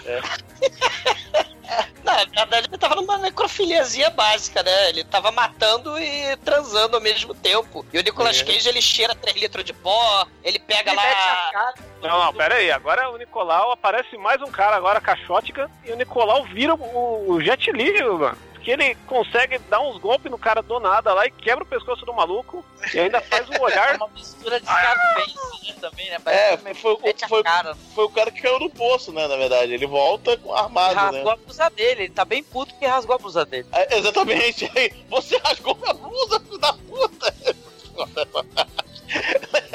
Você me socou, você matou minha mulher, né? ele não reclamou nada disso. Mas quando rasgou a blusa dele, Porra, legal. O, que eu acho maneiro é que o Nicolas Cage escolheu legal pra subir de nível, né? Que ele quer encarar lá o Charles Manson de pobre, né? Então ele resolveu pegar os motoqueiros sinistros nas Gol do mal pra ganhar vários níveis. Ficar, sei lá, nível 20 Nicolas Cage, né? Pra encarar a seita satânica do mal. né? Pois é, qual é a classe do. Nicolas Cage? Não, pera, pera aí, qual é a classe do Nicolas Cage nesse filme? Ele é priest, ele é monge, o que que ele é, cara? Ele é bárbaro. Não, cara, tem que inventar uma classe Nicolas Cage, não tem isso. Mas é que foi uma sobreposição aí de substâncias que ele foi ah, pegando ao longo do caminho do jogo, né? Que foram deixando ele num nível nunca antes visto. Porque primeiro ele engoliu o sangue do, do, do, do, do- do motoqueiro cenobita. São as poções Depois- mágicas. Isso, depois ele enfiou a Sei. cara na, na, na, na, na- na montanha lá de, de cocaína com cinza, de Ó, gente eu morta. Eu me ajeitei na poltrona quando ele cortou a. a- a- Foi, foi assim, ó. Eu me ajeitei na poltrona quando ele cortou a garganta do cara. Quando o filho da puta vai e cheira cocaína, eu fiquei com a coluna reta assim, o caralho, agora vai. E aí agora o que, que ele faz? Enfia o dedão no potão de LCD e chupa. Eu fiquei de pé, cara. Eu assisti da- daí pra frente o filme de pé, tá ligado? Mas olha só, o, o negócio era tão hiper mega. Aquilo, aquilo não, não, não era simplesmente LSD. Aquilo, eu acho que os caras pegaram o cubo do Hellraiser, é, amassaram, uma- é, fizeram farofa, misturaram com água. E dá, e dá aquilo. Porque tu pega na pontinha do dedo, põe na pontinha da língua. Ele começou a ter uma viagem tão absurda. Eu fiquei drogado só de olhar pra cena. Não, Sei. passadona assim, cara. Aquilo lá é LSD com cinza das pessoas que morreram, que consumiram LSD também, entendeu? Só com, aquele, só com aquele suco de frutagame cinza do mal, ele ganha uns 20 níveis. Né? Ou seja, já dá pra encarar o nasguzão sinistro de armadura que tá esperando ele na frente do carro que ele botou fogo. O carro do Nicolas Cage tá pegando fogo só de sacanagem. Não, Né? e, e- ele sai andando com uma, um machado nas costas, cabeça gigante na mão, já pulando do primeiro andar, né? Foda-se, já vou andando mesmo nessa porra. já Não, caras o de Na- longe. O Nasguzão também, ele né, ignora, né? Porque o, o Nicolas Cage dá um tiro lá com a, com a flecha no pescoço do sujeito, o sujeito simplesmente tira a flecha e caga, daí continua aguardando o Nicolas Cage pra porrada, né? Não, mas seja, pera lá, o Nicolas Cage tá dando mole, porque ele já jogou o maluco no poço, o maluco não morreu. Ele esfaqueou o pescoço do maluco, o maluco não morreu. Ele tem que chegar à conclusão, cara, a flecha não vai servir pra porra nenhuma. Tem que usar esse machado aqui e decapitar esses caras. Essas porras são Highlander, cara. Tudo Highlander do mal. É, fez Eles machado, estão tem que usar. Eles estão lutando contra motoqueiros fantasmas, olha aí. Né? Os sujeitos são claramente sobrenaturais, né? Cara, são, são Highlander cenobitas essa porra, isso sim.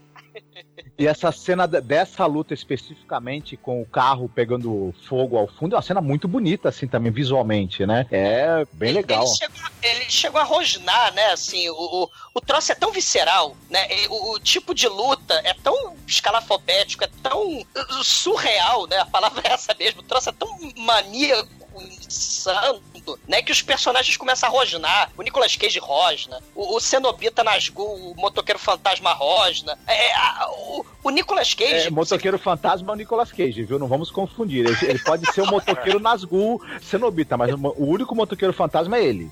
Não tira, esse, não tira o título do cara, não, caralho. Então me explica como é que o Nicolas Cage arranca dois quartos da cabeça do motoqueiro cenobita e ele começa a ignorar e pega, bota a mão no fogo e começa a pegar fogo. Não, peraí. Porra. Ele não arranca a cabeça do cara. Ele Arranca primeiro taca fogo no cara, briga com o cara, dá altas porradas, porque ele luta pra caralho, entendeu? Porque é muitos filmes aí de experiência de luta. A luta é muito foda. Ele- o cara pega fogo, o Nicolau enfia a, a machada no pescoço do cara, joga ele no fogo e decapita o cara pegando fogo, cara. Isso aí podia ser uma capa do Judas Priest, velho. Cara, o ca- é claramente uma referência ao motoqueiro fantasma. O verdadeiro motoqueiro fantasma que sou eu. Para de pegar fogo na cabeça. Tchau.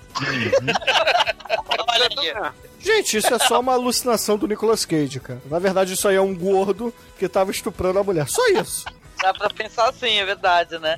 Pelo olhar dos personagens. É, daqui pra frente tem várias interpretações, né? Porque a droga come solta nesse filme. Mas eu sou da interpretação que é tudo real. Isso, muito bem, Chico. Mas legal. É verdade, né? Porque, é porque na- na- quando ele matou na casa os dois caras, ele mete a mão no, no potão lá de LSD líquido e faz a escovada de dente que puf, né, cara? Tanto que vão ter partes aí que são alucinações com festas mais pra frente, mas ah, é, agora tem gente que fala que ele tá sob efeito de droga, tem gente que fala que ele morreu e tá no inferno, né? E, e tem É, aquele eu, cara. momento depois que ele experimenta lá o, o pote lá de, de LSD, tem umas cenas dele derretendo. Isso poderia ser uma metáfora dele. eh, eh, a gente, na verdade, acho que o que tinha de, de personalidade anterior dele se desfez e ele virou uma outra coisa naquele momento de vez, Não. né? Pra mim é uma metáfora que encheu a barreira especial e agora ele vai arregaçar. Não, e detalhe, no, no Beyond of é, The Black Rainbow, também tem uma cena assim, do cara usando droga e derretendo Uhum. e tal, né? É, Aliás, isso, aliás, recomendo quem tiver, quem tiver assistindo, aliás, quem tiver escutando o podcast, dá uma assistida no Beyond, no Beyond The Black Rainbow, que eu tô me enrolando todo pra falar o nome, e que tem cenas parecidas, sabe, assim, né? Tem uma inspiração, assim, até as cenas finais do filme, interessante. E essa cena que a cara dele derrete aí é uma animação que mistura com stop motion que lembra um pouquinho o Hammer aí do Peter Gabriel aí, que o Bruno É. tanto gosta. A caçada então prossegue. Nicolas Cage pega uma motoca e ele vai de motoqueiro fantasma até a próxima vítima. Ele vai lá, ou vai buscar informação, né? Porque ele vai numa torre do tal do Saruman, o Saruman químico, o Saruman do LSD. Ele tá fazendo experiências místico-transcendentais. Ele tem a tigresa numa jaula. Ele tá tocando fita cassete psicodélica. É, Né? é o William da Folha Pobre. É, o- É. é o Willy Wonka, né? Do, do LSD É, eu- dourado. Na verdade, esse tigre aí é uma alusão ao próprio Nicolas Cage, né? Porque o Nicolas Cage, ele trocou de camisa, não tá mais usando a camisa do tigre, agora tá usando a camisa 44, que é a camisa que a Mandy usava, né? E aí, quando o, o, o químico, ele solta, né? O, o Breaking Bad lá solta a porra do tigre, o Nicolas Cage, ele fica mais tranquilo e ao mesmo tempo mais poderoso, né? É como se tivesse libertado a alma dele, algo assim. A gente pode tentar fazer essa analogia, né? A tigresa do cara, se, se fosse um animal de estimação, ela reconheceu no Nicolas Cage um igual, né? Por isso que ela. Tem é, é, também, vocês estavam falando dessa camisa, essa camisa 44, tem uma referência ao Mark Twain, né? O, o- o misterioso, o estranho. Lembra, né? Que, que ele é Lucifer. Lembra aquele desenho bizarro de stop motion, né? Do, do, sobre Mark Twain, o cara bizarro, né? O estranho que. que na verdade é Lucifer. Né? E, e é chamado justamente o número 44. É uma né? referência ao Dirty Harry também, ao Magnum 44. Ah, pode ser, né? O calibre, né? Sei lá. da- Perseguidor implacável. E é o que o Isso. Virou, né? Sei, né? E cara, né, ele vai lá e pergunta, né, onde é que tá a galera. Aí o químico, né, o Saruman do LSD, ele fala, cara, te fuderam, hein? Olha, a sua situação tá, tá, tá ruim, hein? te espancaram, né? Mas aí o Nicolas Cage, ele pede, né, direções e aí o Saruman do LSD, ele entra em transe, tipo lá o Chico Xavier e o Thomas Green Morton, né? Ele, de, peraí, deixa, deixa eu entrar em tune com o universo, né? Deixa eu entrar em sintonia com o universo. Ele, ah, pega o norte. E, e a Lizzie, que é a tigresa, né, faz roar, aparece lá um cenário heavy metal, místico, transcendental, e o, o Nicolas Cage vai embora. É, a motoca, inclusive, né, que ele tá, é tipo uma motoca igual a, a um dos capangas lá do sujeito do filme da Revenge, né, daquela menina lá que a gente falou lá do filme lá da, da menina que também vai se vingar. É, ele vira Ah. um Black Skull praticamente, o Nicolas Cage, né? Porque ele usa agora também o colete deles, rouba uma moto deles, É. etc. Usa o LSD do mal deles. A, a motoca atola na lama, Nicolas, Nicolas Cage abandona a motoca, né? E ele tá perdido no- lá no bosque. E aí temos um desenho heavy metal, né? Os Mestres do Tempo, Gandahar, né? Aqueles desenhos anos 80, né? Planeta Selvagem também, se vocês quiserem botar aí, anos 70. E aí tá lá a, a Mandy acariciando um tigre roxo, né? E de dentro da ferida do tigre roxo, ela tira uma pedra verde alucinógena do mal, que nem a orbe do mal lá do, do heavy metal, né? É, lembra E- muito o Heavy Metal. É praticamente Sim. um segmento perdido do desenho do Heavy Metal, o primeiro lá. Nessa época tinha vários filmes sci-fi psicodélicos dos anos 80, né? Mas de Gandahar, animação com pedra É. verde só tinha Heavy Metal e Super-Homem. Star Chaser, né? Tem um monte. Mas, assim, amanhece, e aí o Nicolas Cage tá na tocaia, e ele tá de olho lá na, no Children of the Dawn, né? Ele deixa uns caltrópes, ele deixa lá uns, uns preguinhos na estrada, faz uma armadilha e fura o pneu da van. Aí o Brother Cisne, que é o motorista, ele sai do carro, mas aí o Nicolas Cage tá esperando ele com um socão na cara, porque quem encarou motoqueiro Nazgûl sinistro do mal encara Brother Cisne na moral, né? Não, e essa O Brother morte. Cisne, ele é só um tocador de apito da turma, né? Ele não luta nada, coitado. Ele toca o apito agora, né? É, isso que eu ia falar, né? O Nicolas Cage dá um socão nele e pega a, a ponta da sua polyarm lá, né? A, a sua Glade, né? Pra quem jogou RPG, enfia na boca do cara e começa a arrebentar a boca dele. Cada vez vai atochando mais, né? É um boquete macabro, né?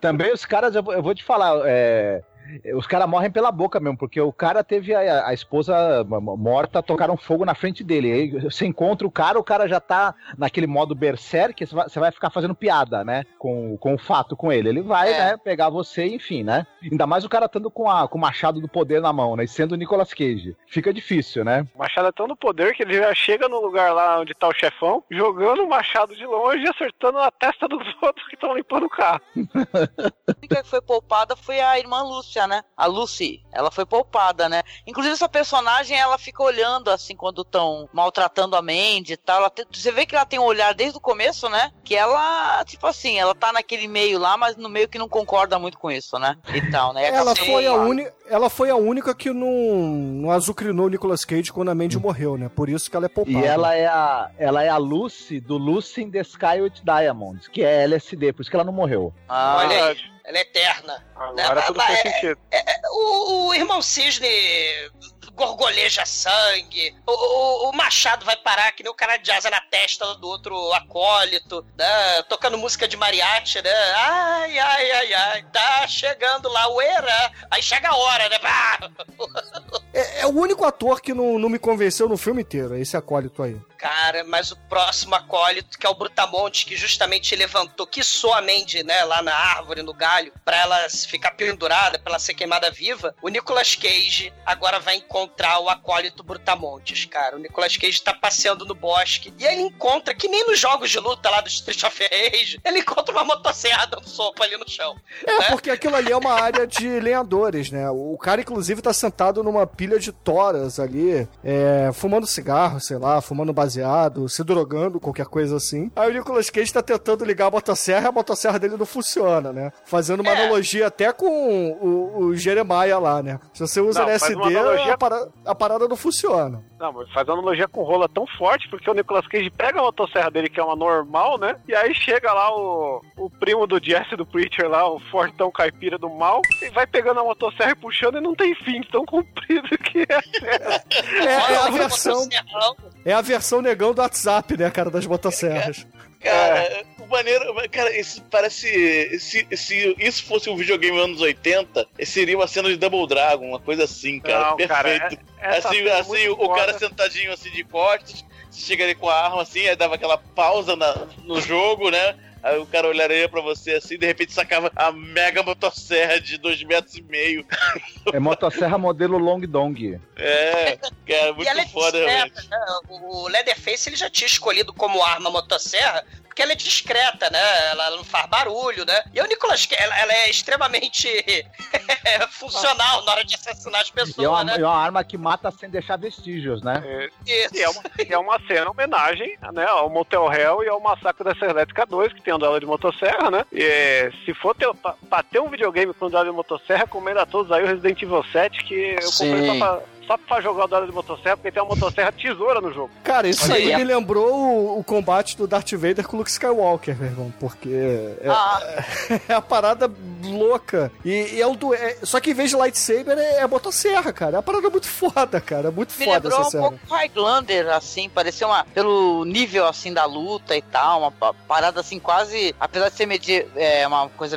Sei lá, mais ligada, né, à motosserra, uma coisa quase medieval e É. tal. Acho, acho uma bonita essa cena da, da briga de motosserra, muito legal. O melhor é o desfecho, que o Nicolas Cage pega uma corrente gigante, ele joga em volta do pescoço do cara, puxa ele pro chão e faz ele cair de cara na, na lâmina lá da motosserra e vai espirrando sangue ali no chão. Caralho, é muito foda. A gente acabou de falar uma cena que é duelo de motosserra com o Nicolas Cage. Se a gente quisesse acabar o podcast agora, a gente podia. Sim. Tem nada melhor que isso, pô. Puta que pariu, cara. Começamos o ano aí arregaçando, hein? E uma coisa você ficou, a gente descobriu, né? O Nicolas Cage com uma corrente na mão vale por um cara com a motosserra Long Dong. Ele Cara, vence o cara de boa. É o motoqueiro fantasma, gente. Com motosserra. É exatamente o que eu ia falar, mais uma referência ao motoqueiro fantasma, que o verdadeiro motoqueiro fantasma sou eu aqui, toma a corrente do mal pra te, Mas- te fuder. Mas antes disso, ele cortou o fígado do cara com a motosserra pequenininha dele. Só lembrando disso. É, o motosserrão é potente, é novo, é pulsante, é vibrante, mas a motosserrinha lá velha, checheleta que já não funciona direito, né? É que é a do Nicolas Cage. Olha o né, exumador aliás, defendendo aí a classe, né, cara? Ah, o exumador, o importante é saber usar. Isso é experiência. Não importa você ter um é só você saber como funciona, né? Aliás, era, era a ideia original do filme, né? O, o, o velho versus o novo, né? Que o, o, o Panos Cosmatos elevou a trigésima potência O, metal. o Douglas tá sabendo tudo de cortar árvore, hein? Tô impressionado. Se a motosserra não funciona, vai com o dedo. Não, com a corrente mesmo. Cara, o Panos Cosmatos, ele pegou a motosserra lá do, do Massacre 2, né? Que tinha aquela ceninha lá do símbolo fálico da motosserra, e elevou a trigésima potência, né? O acólito Brutamontes morre miseravelmente motosserrado, e só sobrou, claro, né? A acólita idosa e o Jeremias, né? É, sobrou a E namorada Sérgio- do exumador e o Jeremias. Morra, né? né? Com, com a motosserra. Vou chamar o. Vou fazer um sacrifício em sangue pra chamar os cenobitas de comerem. Mas se a Jeremias pensar. maconheiro sem vergonha, que organizou toda Isso. essa alcunha, só pra ver o Nicolas Cage dançar. Isso. Se a gente pensar aí nos hermetismos, na cabala, né? A gente tem o templo pirâmide do mal aí, todo cabalístico, todo em roxo, vermelho, vision, a cruz lá no altar, lá no fundo, né? Nicolas Cage, camba... essa cena é foda, né? Nicolas Cage vai cambaleando até o altar, acha um porão do mal direto pro inferno, literalmente, né? Um Ele olha o detalhe. altar ali, tem o O filme anterior desse diretor, a organização ali que faz experiências com as pessoas e com drogas, o símbolo é uma pirâmide. Sim, é, é, um- é um Ah. elemento é, é místico, né? É, é importante nesses filmes bizarros, né? De, Os Illuminati, porra. Isso. é, É, nunca se meta em pirâmide, viu? Isso aí é a maior roubada. Já, já, a gente já sabe disso, né? É, não me vendam milkshakes, por favor. mas o Nicolas Cage ele está sedento pela vingança. Ele é o arauto, ele é o espírito que. é- como é que é? O espírito da vingança, né? O motoqueiro fantasma, não é? O motoqueiro Isso. fantasma, o espírito da vingança. Ele desce pelo túnel e acha os aposentos do Jeremias lá com a abajur psicodélico. Não, né? antes ele contra a mãe, cara. E A, aí, a mulher. Só que, só que ao invés de estar o Jeremias, está lá acólita, né? Acólita idosa. Aí ela chega toda, toda, toda, toda sedutora pra cima lá do. do Sedutora na sua visão do filme, cara. Eu estou aqui te seduzindo. Eu sou a melhor amante possível. Sou sensitiva, psíquica, sou mística, sou visionária. é, e também pago alto boquete. Vai, Cara, aí, né? imagina a suruba cósmica que rola entre esses acólitos aí, meu irmão. Essa é uma parada muito louca, meu irmão. Cara, o Jeremias, pra falar em né, em momentos loucos, ele tá tomando banho de luz roxa, né? Tipo a luz azul do Pino, né? Pra emagrecer, né? A taróloga do Pino arrumou pra ele lá, né? A nutricionista taróloga. Ele tá tomando uma sauna, um banho de purificação de, de chakra. Só, só que tem cânhamo, tem cannabis. Na Câmara de Deus, né, que ele fala, essa Câmara de Deus. É. Aí o Nicolas Cage taca, né, displicentemente a cabeça da acólita né, Marlene ali, né? É, eu Aí fiquei hoje eu tô- puto aí, cara. Eu fiquei muito puto porque o, o, o, o diretor não mostrou a decapitação da velha, cara. Isso foi sacanagem. Merecia esse filme. Ah, hoje, hoje eu tô feliz de matar o presidente, né? Aí, Será que é uma pergunta pra vocês? Foi só impressão minha? Ou, por exemplo, quando você olha o templo deles, o exterior, que é aquela- uma espécie de pirâmide, parece não bater com a, com a conformação interior dele, que parece que é um monte de corredores, assim, que um vai dar no outro. Me, me, me pareceu curioso esse negócio de- dele, dele do lado de fora parecer não corresponder à, à arquitetura interna dele. O- Ah. não deu essa impressão pra vocês também? É, por dentro, uniu, né? por dentro. entender que é uma catacumba de uma igreja velha, que é embaixo, né? É, eu achei até que era uma espécie de torre de Babel por dentro, né? Que é, são vários níveis, é, várias É. câmaras mesmo, mas por É uma fora. dungeon. É, uma dungeon, é verdade. Só que por fora é a pirâmide dos Illuminati, né? É a pirâmide Uhum. Terror Vision lá, Roxo Vision. o, lembra o final do True Detective lá, a primeira temporada. É, Pois ó. é. Carcosa. Isso. Olha Que, aí. a- que agora Nicolau vai enfrentar quem? Deus. É, só que na verdade ele vai enfrentar o falso Deus, porque o verdadeiro Deus Aê, bota o falso Deus de joelho pra pagar o boquete. High five no Bruno. agora. Você sabe, cê sabe o, quando tu, tu tá, o cara tá devendo uns- um, um dinheiro pra você há vários anos. E ele sempre, quando, quando te vê, ele foge, ele se esconde, dá um jeito. E, e- e um belo dia tu encontra o cara, não tem. O, o cara tá num beco sem saída aqui, não tem onde pra ele fugir, tá, tá ali numa, numa esquina de uma rua sem saída, de noite, e o cara começa a fazer todos uns 7-1 possível pra te convencer a tu não bater nele. É mais ou menos essa situação, né? Exato. E, e o Jeremias, ele primeiro tenta usar a arte da, da enganação, né? O mestre das trapaças, né? Ele tenta enganar, como ele não é um lutador, né? Então ele tenta usar suas habilidades de traiçoeiras, né? Ó, você não pode me machucar, né? Eu sou divino, você só é uma carne de porco, você não tem alma, você não tem miolos, né? Você é um animal, você não tem espírito, né? Eu tenho a luz radiante, né? E tal. Só que aí o Nicolas Cage começa a falar com voz de monstro, né? Que nem, que nem o, o diretor lá do Ferris Bueller, né?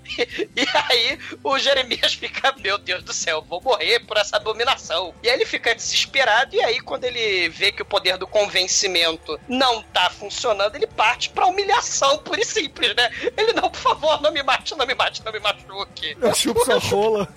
Eu chupo seu pau, por favor. Fazendo o quê? Fazendo uma referência ao grande filme Vizinhança do Barulho dos Irmãos Wayans. Entendeu? Pô, que referência. hein? Só que como ele tá chapadaço de LSD, ele muda de ideia, né? E começa a ficar com raiva, né? E não, eu não vou me ajoelhar perante você, né? Eu sou o presente de Deus, né? Você tem que se ajoelhar perante mim, seu mãe da foca. E aí o Nicolas Cage com voz de monstro, né? Do Ferris Bueller, né? Do diretor do Ferris Bueller. Eu sou seu Deus agora. Ele simplesmente vai, cara, esmaga a cabeça do sujeito, Com a mão. Com a mão, e parece uma cena de ejaculação, né? Ele aliviou toda a tensão e raiva acumulada durante o Sim. filme, né? E parece uma, ele liberou até os olhinhos do Jeremias pra voar pela sauna, né? É uma das mortes mais satisfatórias da história do cinema, cara. Cara, é, é- é- é sinistro, né? E claro, o fogo, elemento místico aí presente no filme, né? De transformação, de metamorfose. Também todo filme italiano trash, né? Sempre taca o fogo na porra lá do, dos filmes italianos. Mas nesse filme aqui, né? O Nicolas Cage faz, faz questão de tacar fogo no templo, né? E, e- e aí ele tá no carro dele, o templo sendo destro, É destroçado. que, é que agora é o momento black metal Noruega na veia, né, cara? Que o cara taca fogo na igreja e é uma cena longa de uma igreja pegando fogo, com o fogo saindo de dentro da cruz, porque a cruz ela, vê, ela é furada, né? Como se fosse uma janela da igreja. E, meu, isso aí é o momento de rolar o burzum, o Mayhem e, e curtir aí que o cara enfrentou Deus, enfrentou tudo e ganhou. Ele é o novo Deus agora, cara. Sim. E, e aí, né, o Nicolas Cage dá um sorrisão sinistro pra, pra câmera no carro, porque ele vê no banco do carona a Mandy, né? Que acompanhou ele ao longo de todo o filme, né? Mesmo morta, a Mandy tá por ali, né? E como o Nicolas Cage já tá em alfa, né? Sei lá onde ele tá, Não, né? mas, O mas carro- peraí, tem um, tem um parênteses aí. Quando ele tá vendo ela, ele não tá fudido de sangue arrombadaço, sujo, nojento. Ele tá de boa. E ele tá saindo. Mas quando ele olha pra frente, mano, ele tá. dormiu, na, dormiu sujo ali no- no- na poça de sangue, cara. Ele fez uma cara, quando ele, quando ele tá dirigindo esse carro, ele olha pro lado, a cara que ele fez, eu juro que eu pensei que em vez de aparecer a Mandy do lado dele, ia aparecer a, a, a edição número 1 um do Superman, né? Que ele levou. Mas não, era a Mandy que ele tava vendo, né? cada um com seu tesouro, né? Que merece, né? E, e aí o cenário pelo qual o carro vai passando, né? De um planeta alien, né? Com dois sóis. São os desenhos da Mandy, né? É, o rascunho aí, o mapa da Mandy. Finalmente, Nicolas Cage e Mandy se reencontraram no cosmos, né? É foda pra caralho, cara. Ah, é, agora, agora é o momento, né, que tem as diversas interpretações, né, porque dá pra entender que ele tá no inferno, né, porque é tudo vermelho, fudido, tem vários planetas, um monte de, de montanha de espeto, né, capa de black metal, ou ele tá viajando na maionese aí e, e Júpiter tá mais perto da Terra, sei lá. É só o LSD que tá na mente dele, ô Chicoio. Ah, que LSD, cara, Júpiter, chegou- Júpiter era o Nicolas Cage que devastou a porra toda, esses crentes malditos. É, o filme abre, abre possibilidade de várias leituras mesmo, né? É, é uma experiência visual, né? mais visual do que qualquer coisa, né? E aí cada um que faça a leitura que preferir e que a substância que tiver no sangue permitir, né? É, é, é, é mais do que, do que visual, né, cara? É sensorial mesmo, porque os sons ajudam muito. Sim, sim. É, o- os pró... Assim, os calafrios que o filme dá, né? Algumas cenas são pesadas e tal. É um filme bom, cara. É um filme muito bom. Vocês acham que ele tava na viagem ou que Eu acho que ele, na verdade, tem dupla personalidade. Ele e o Jeremiah eram a mesma pessoa, entendeu? Ele matou a mente e depois matou todo mundo e se matou. É isso, cara. Agora, agora fudeu tudo.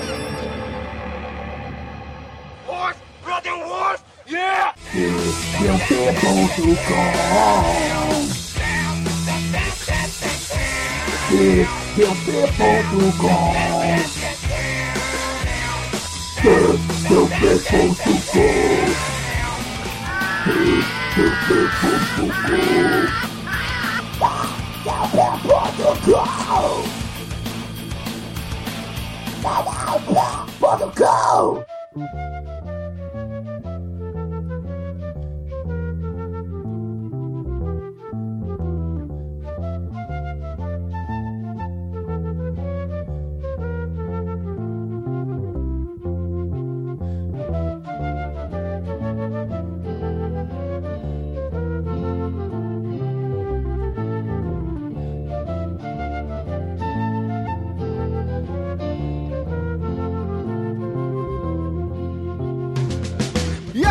caríssimo exumador, diga para os ouvintes do podcast o que, que você achou do Mandy, estrelado pelo Nicolas Cage, e segundo filme do nosso querido. Como é que é o nome dele? Cosmonátulus. Panos Cosmatos.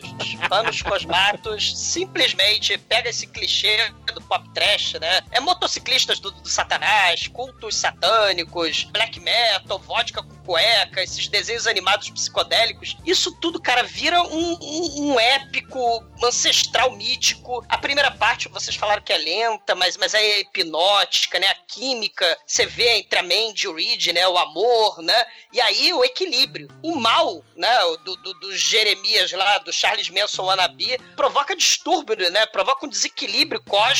E aí o Nicolas Cage enlouquece, despeja a vodka na garganta dele, né? E de cueca ele forja uma foice machado e provoca medo, horror e desespero, cara. É um épico universal trash, é ao mesmo tempo pod trash e cinecast, né? Onde Nicolas Cage mata motociclistas e hippies enquanto viaja no ácido. E, cara, eu tô bêbado e só pode ser isso, cara. Abre a vodka porque a nota é 5. Porra! Só que você errou, cara. O nome dele não é Reed. É red, red é vermelho em inglês. E ele só corrobora com a minha teoria de que ele era um dos Black Skulls do mal lá, porque eles viam vermelho. E agora, querido Anjo Negro, suas considerações e nota para Band com Nicolas Cage. Cara, o filme. É, ele se arrasta um pouco no início, né? Tanto que eu dormi o- a primeira hora, porque o início. Não, você dormiu! Não! Você Ô, dormiu cara, gravando você esse dormiu? programa duas ou três vezes, né, Beto? Porra. É, que isso.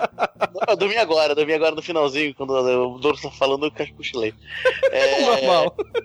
É, Dá Eu levo suquinho cinza do LSD pra você ficar bem. enfim. é, ele se arrasta um pouquinho no início, mas depois o negócio é, é espetacular, cara. Assim, da fase 1 de apresentação de personagem pra fase 2, a, a apresentação de vilões, que fica muito foda, e a fase 3.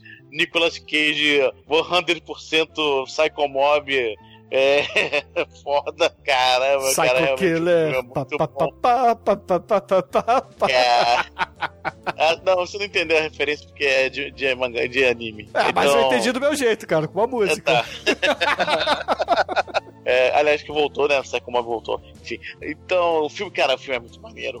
Caraca, o filme, no momento que, que acelera, não para jamais.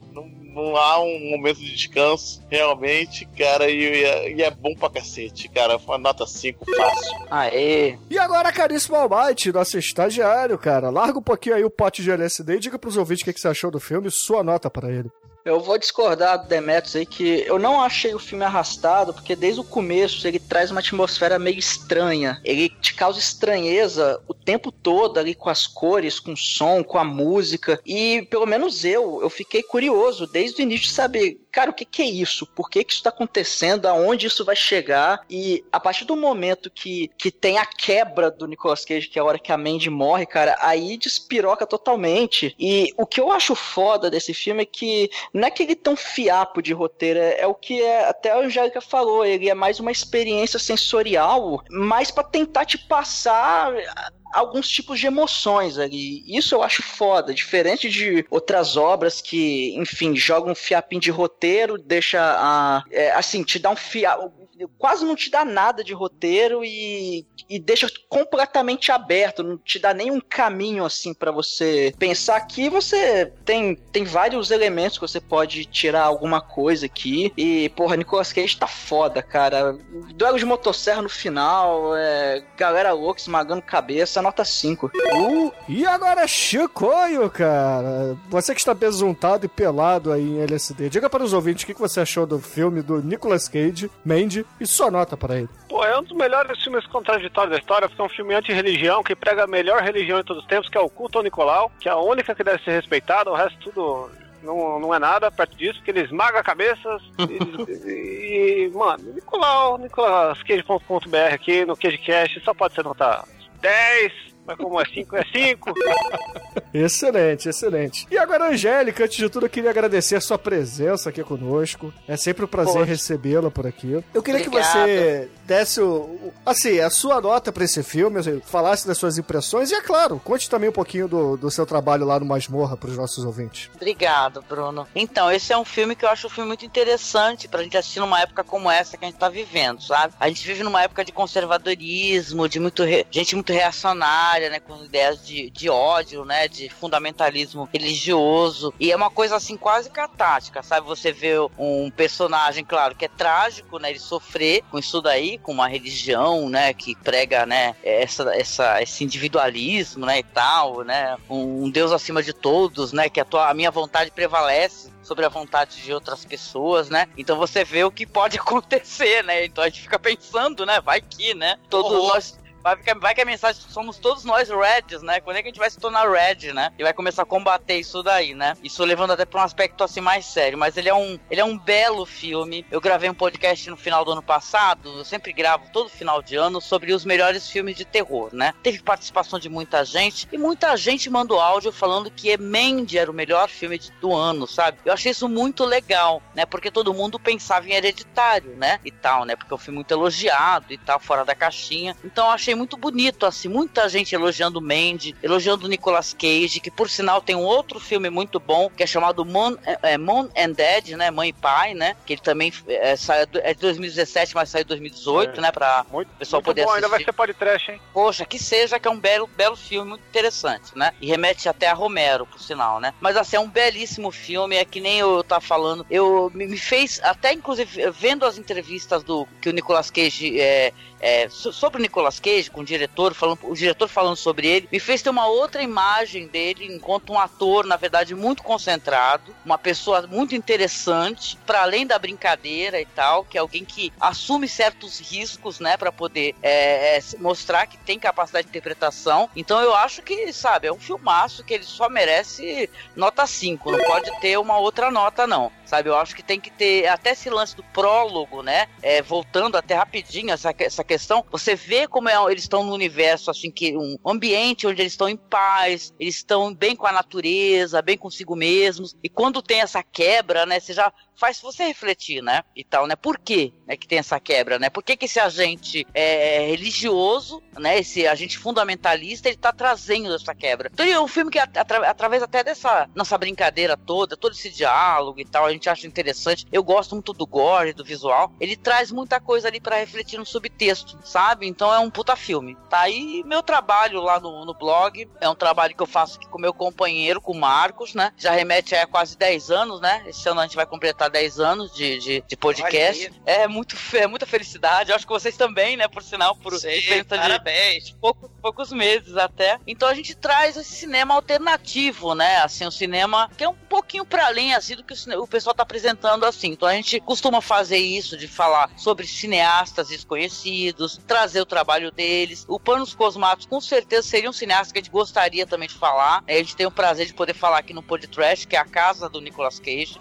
Sem dúvida, ouvintes, é, aqui é a casa do Nicolas Cage. Cage tá? Cash, por favor, tá? É CageCast, porque até o endereço é nicolascage.com.br. Então, desculpa, aqui é a casa do Nicolas Cage, tá? Então, é, Nicolas Cage, grave um áudio pro podcast, por favor.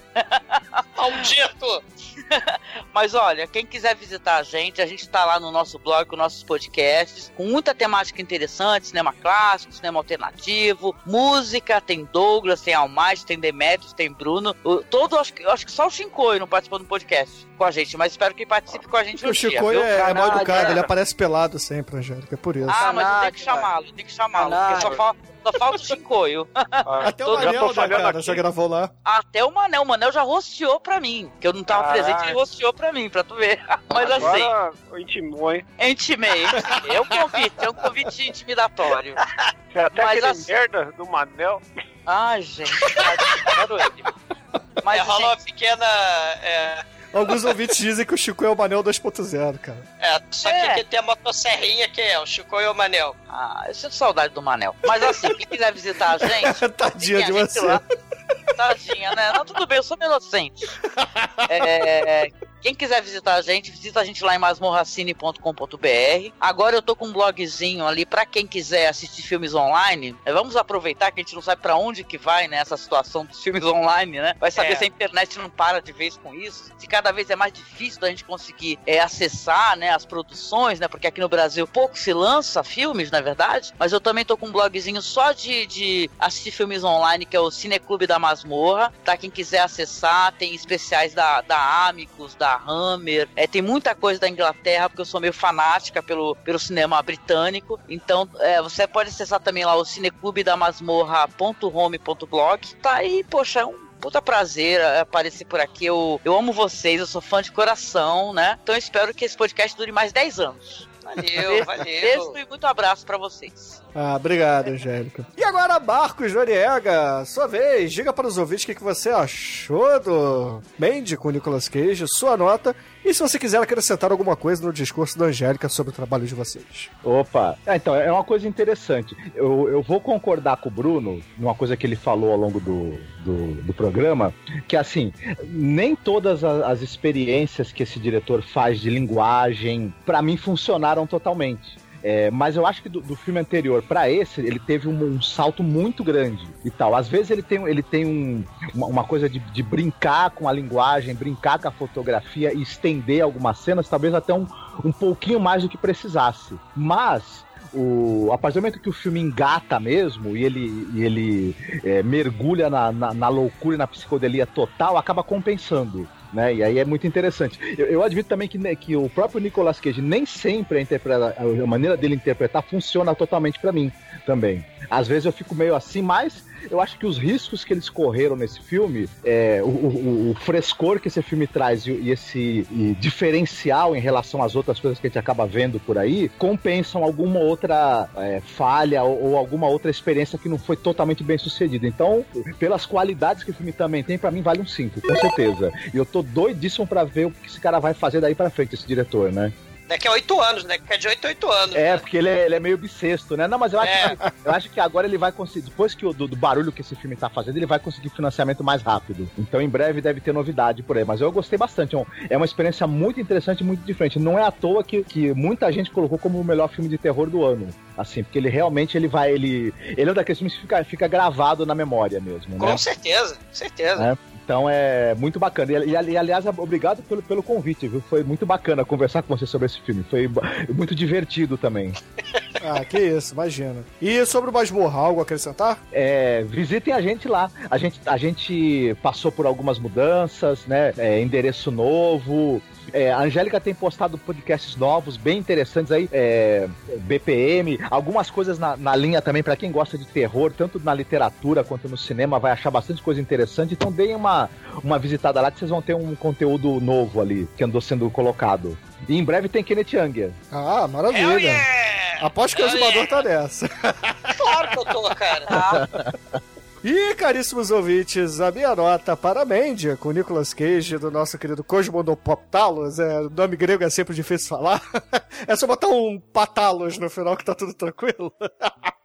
A média é 5 do filme, porque esse filme é nota 5, cara. Assim, é, ele tem falhas, a gente já, já comentou. O, o, diretor, ele tava muito empolgado, querendo fazer coisas bacanas e tal. Mas, meu irmão, quando chega Nicolas Cage do, do, do, da sua atuação xamânica, como diz o meu irmão, com LSD, cara, o filme desanda por uma parada muito foda. É, é muito gore, é, é muita loucura, muita licergia. Então, não tem como, cara. O, os defeitos do filme são muito pequenos perto do, assim, do prazer que você tem assistindo ele, cara. Então, não tem muito o que dizer, o pessoal já falou muito. Mandy, um dos melhores filmes do ano passado, com certeza. E média 5 aqui no podcast. Oba! E balado nessa média, eu vou pedir pro Marcos Noriega, que sempre traz músicas legais eu, pra gente eu, também. Sério? vai estragar o final do podcast. Não, não vai não, eu confio no Marcos, cara. Porra, Marcos, qual a música que a gente vai usar pra encerrar aqui? Vai. Olha, é. O filme, o filme, obviamente, um dos, um dos grandes temas do filme é o LSD, né? Então não poderia deixar de ser Lucy in the Sky with Diamonds, mas não pelos Beatles, é pelos Flamingo Lips com Miley Cyrus. Eu viajo, cara, que isso? Então, excelente, ouvinte. Fica aí com Miley Cyrus e não sei mais quem. Até a Flamingo Lips, cara. Flamingo Lips é muito foda. É só dizer que a Mandy, ela não tem o puro osso, né? Mas o verdadeiro avatar da morte é o Nicolas Cage nesse filme. não consumam tóxicos, é o que é. eu tenho a dizer. É, é, não consuma exagero, tá? Pode consumir sim, ainda mais se for ver esse filme. É, deixa de ser careta.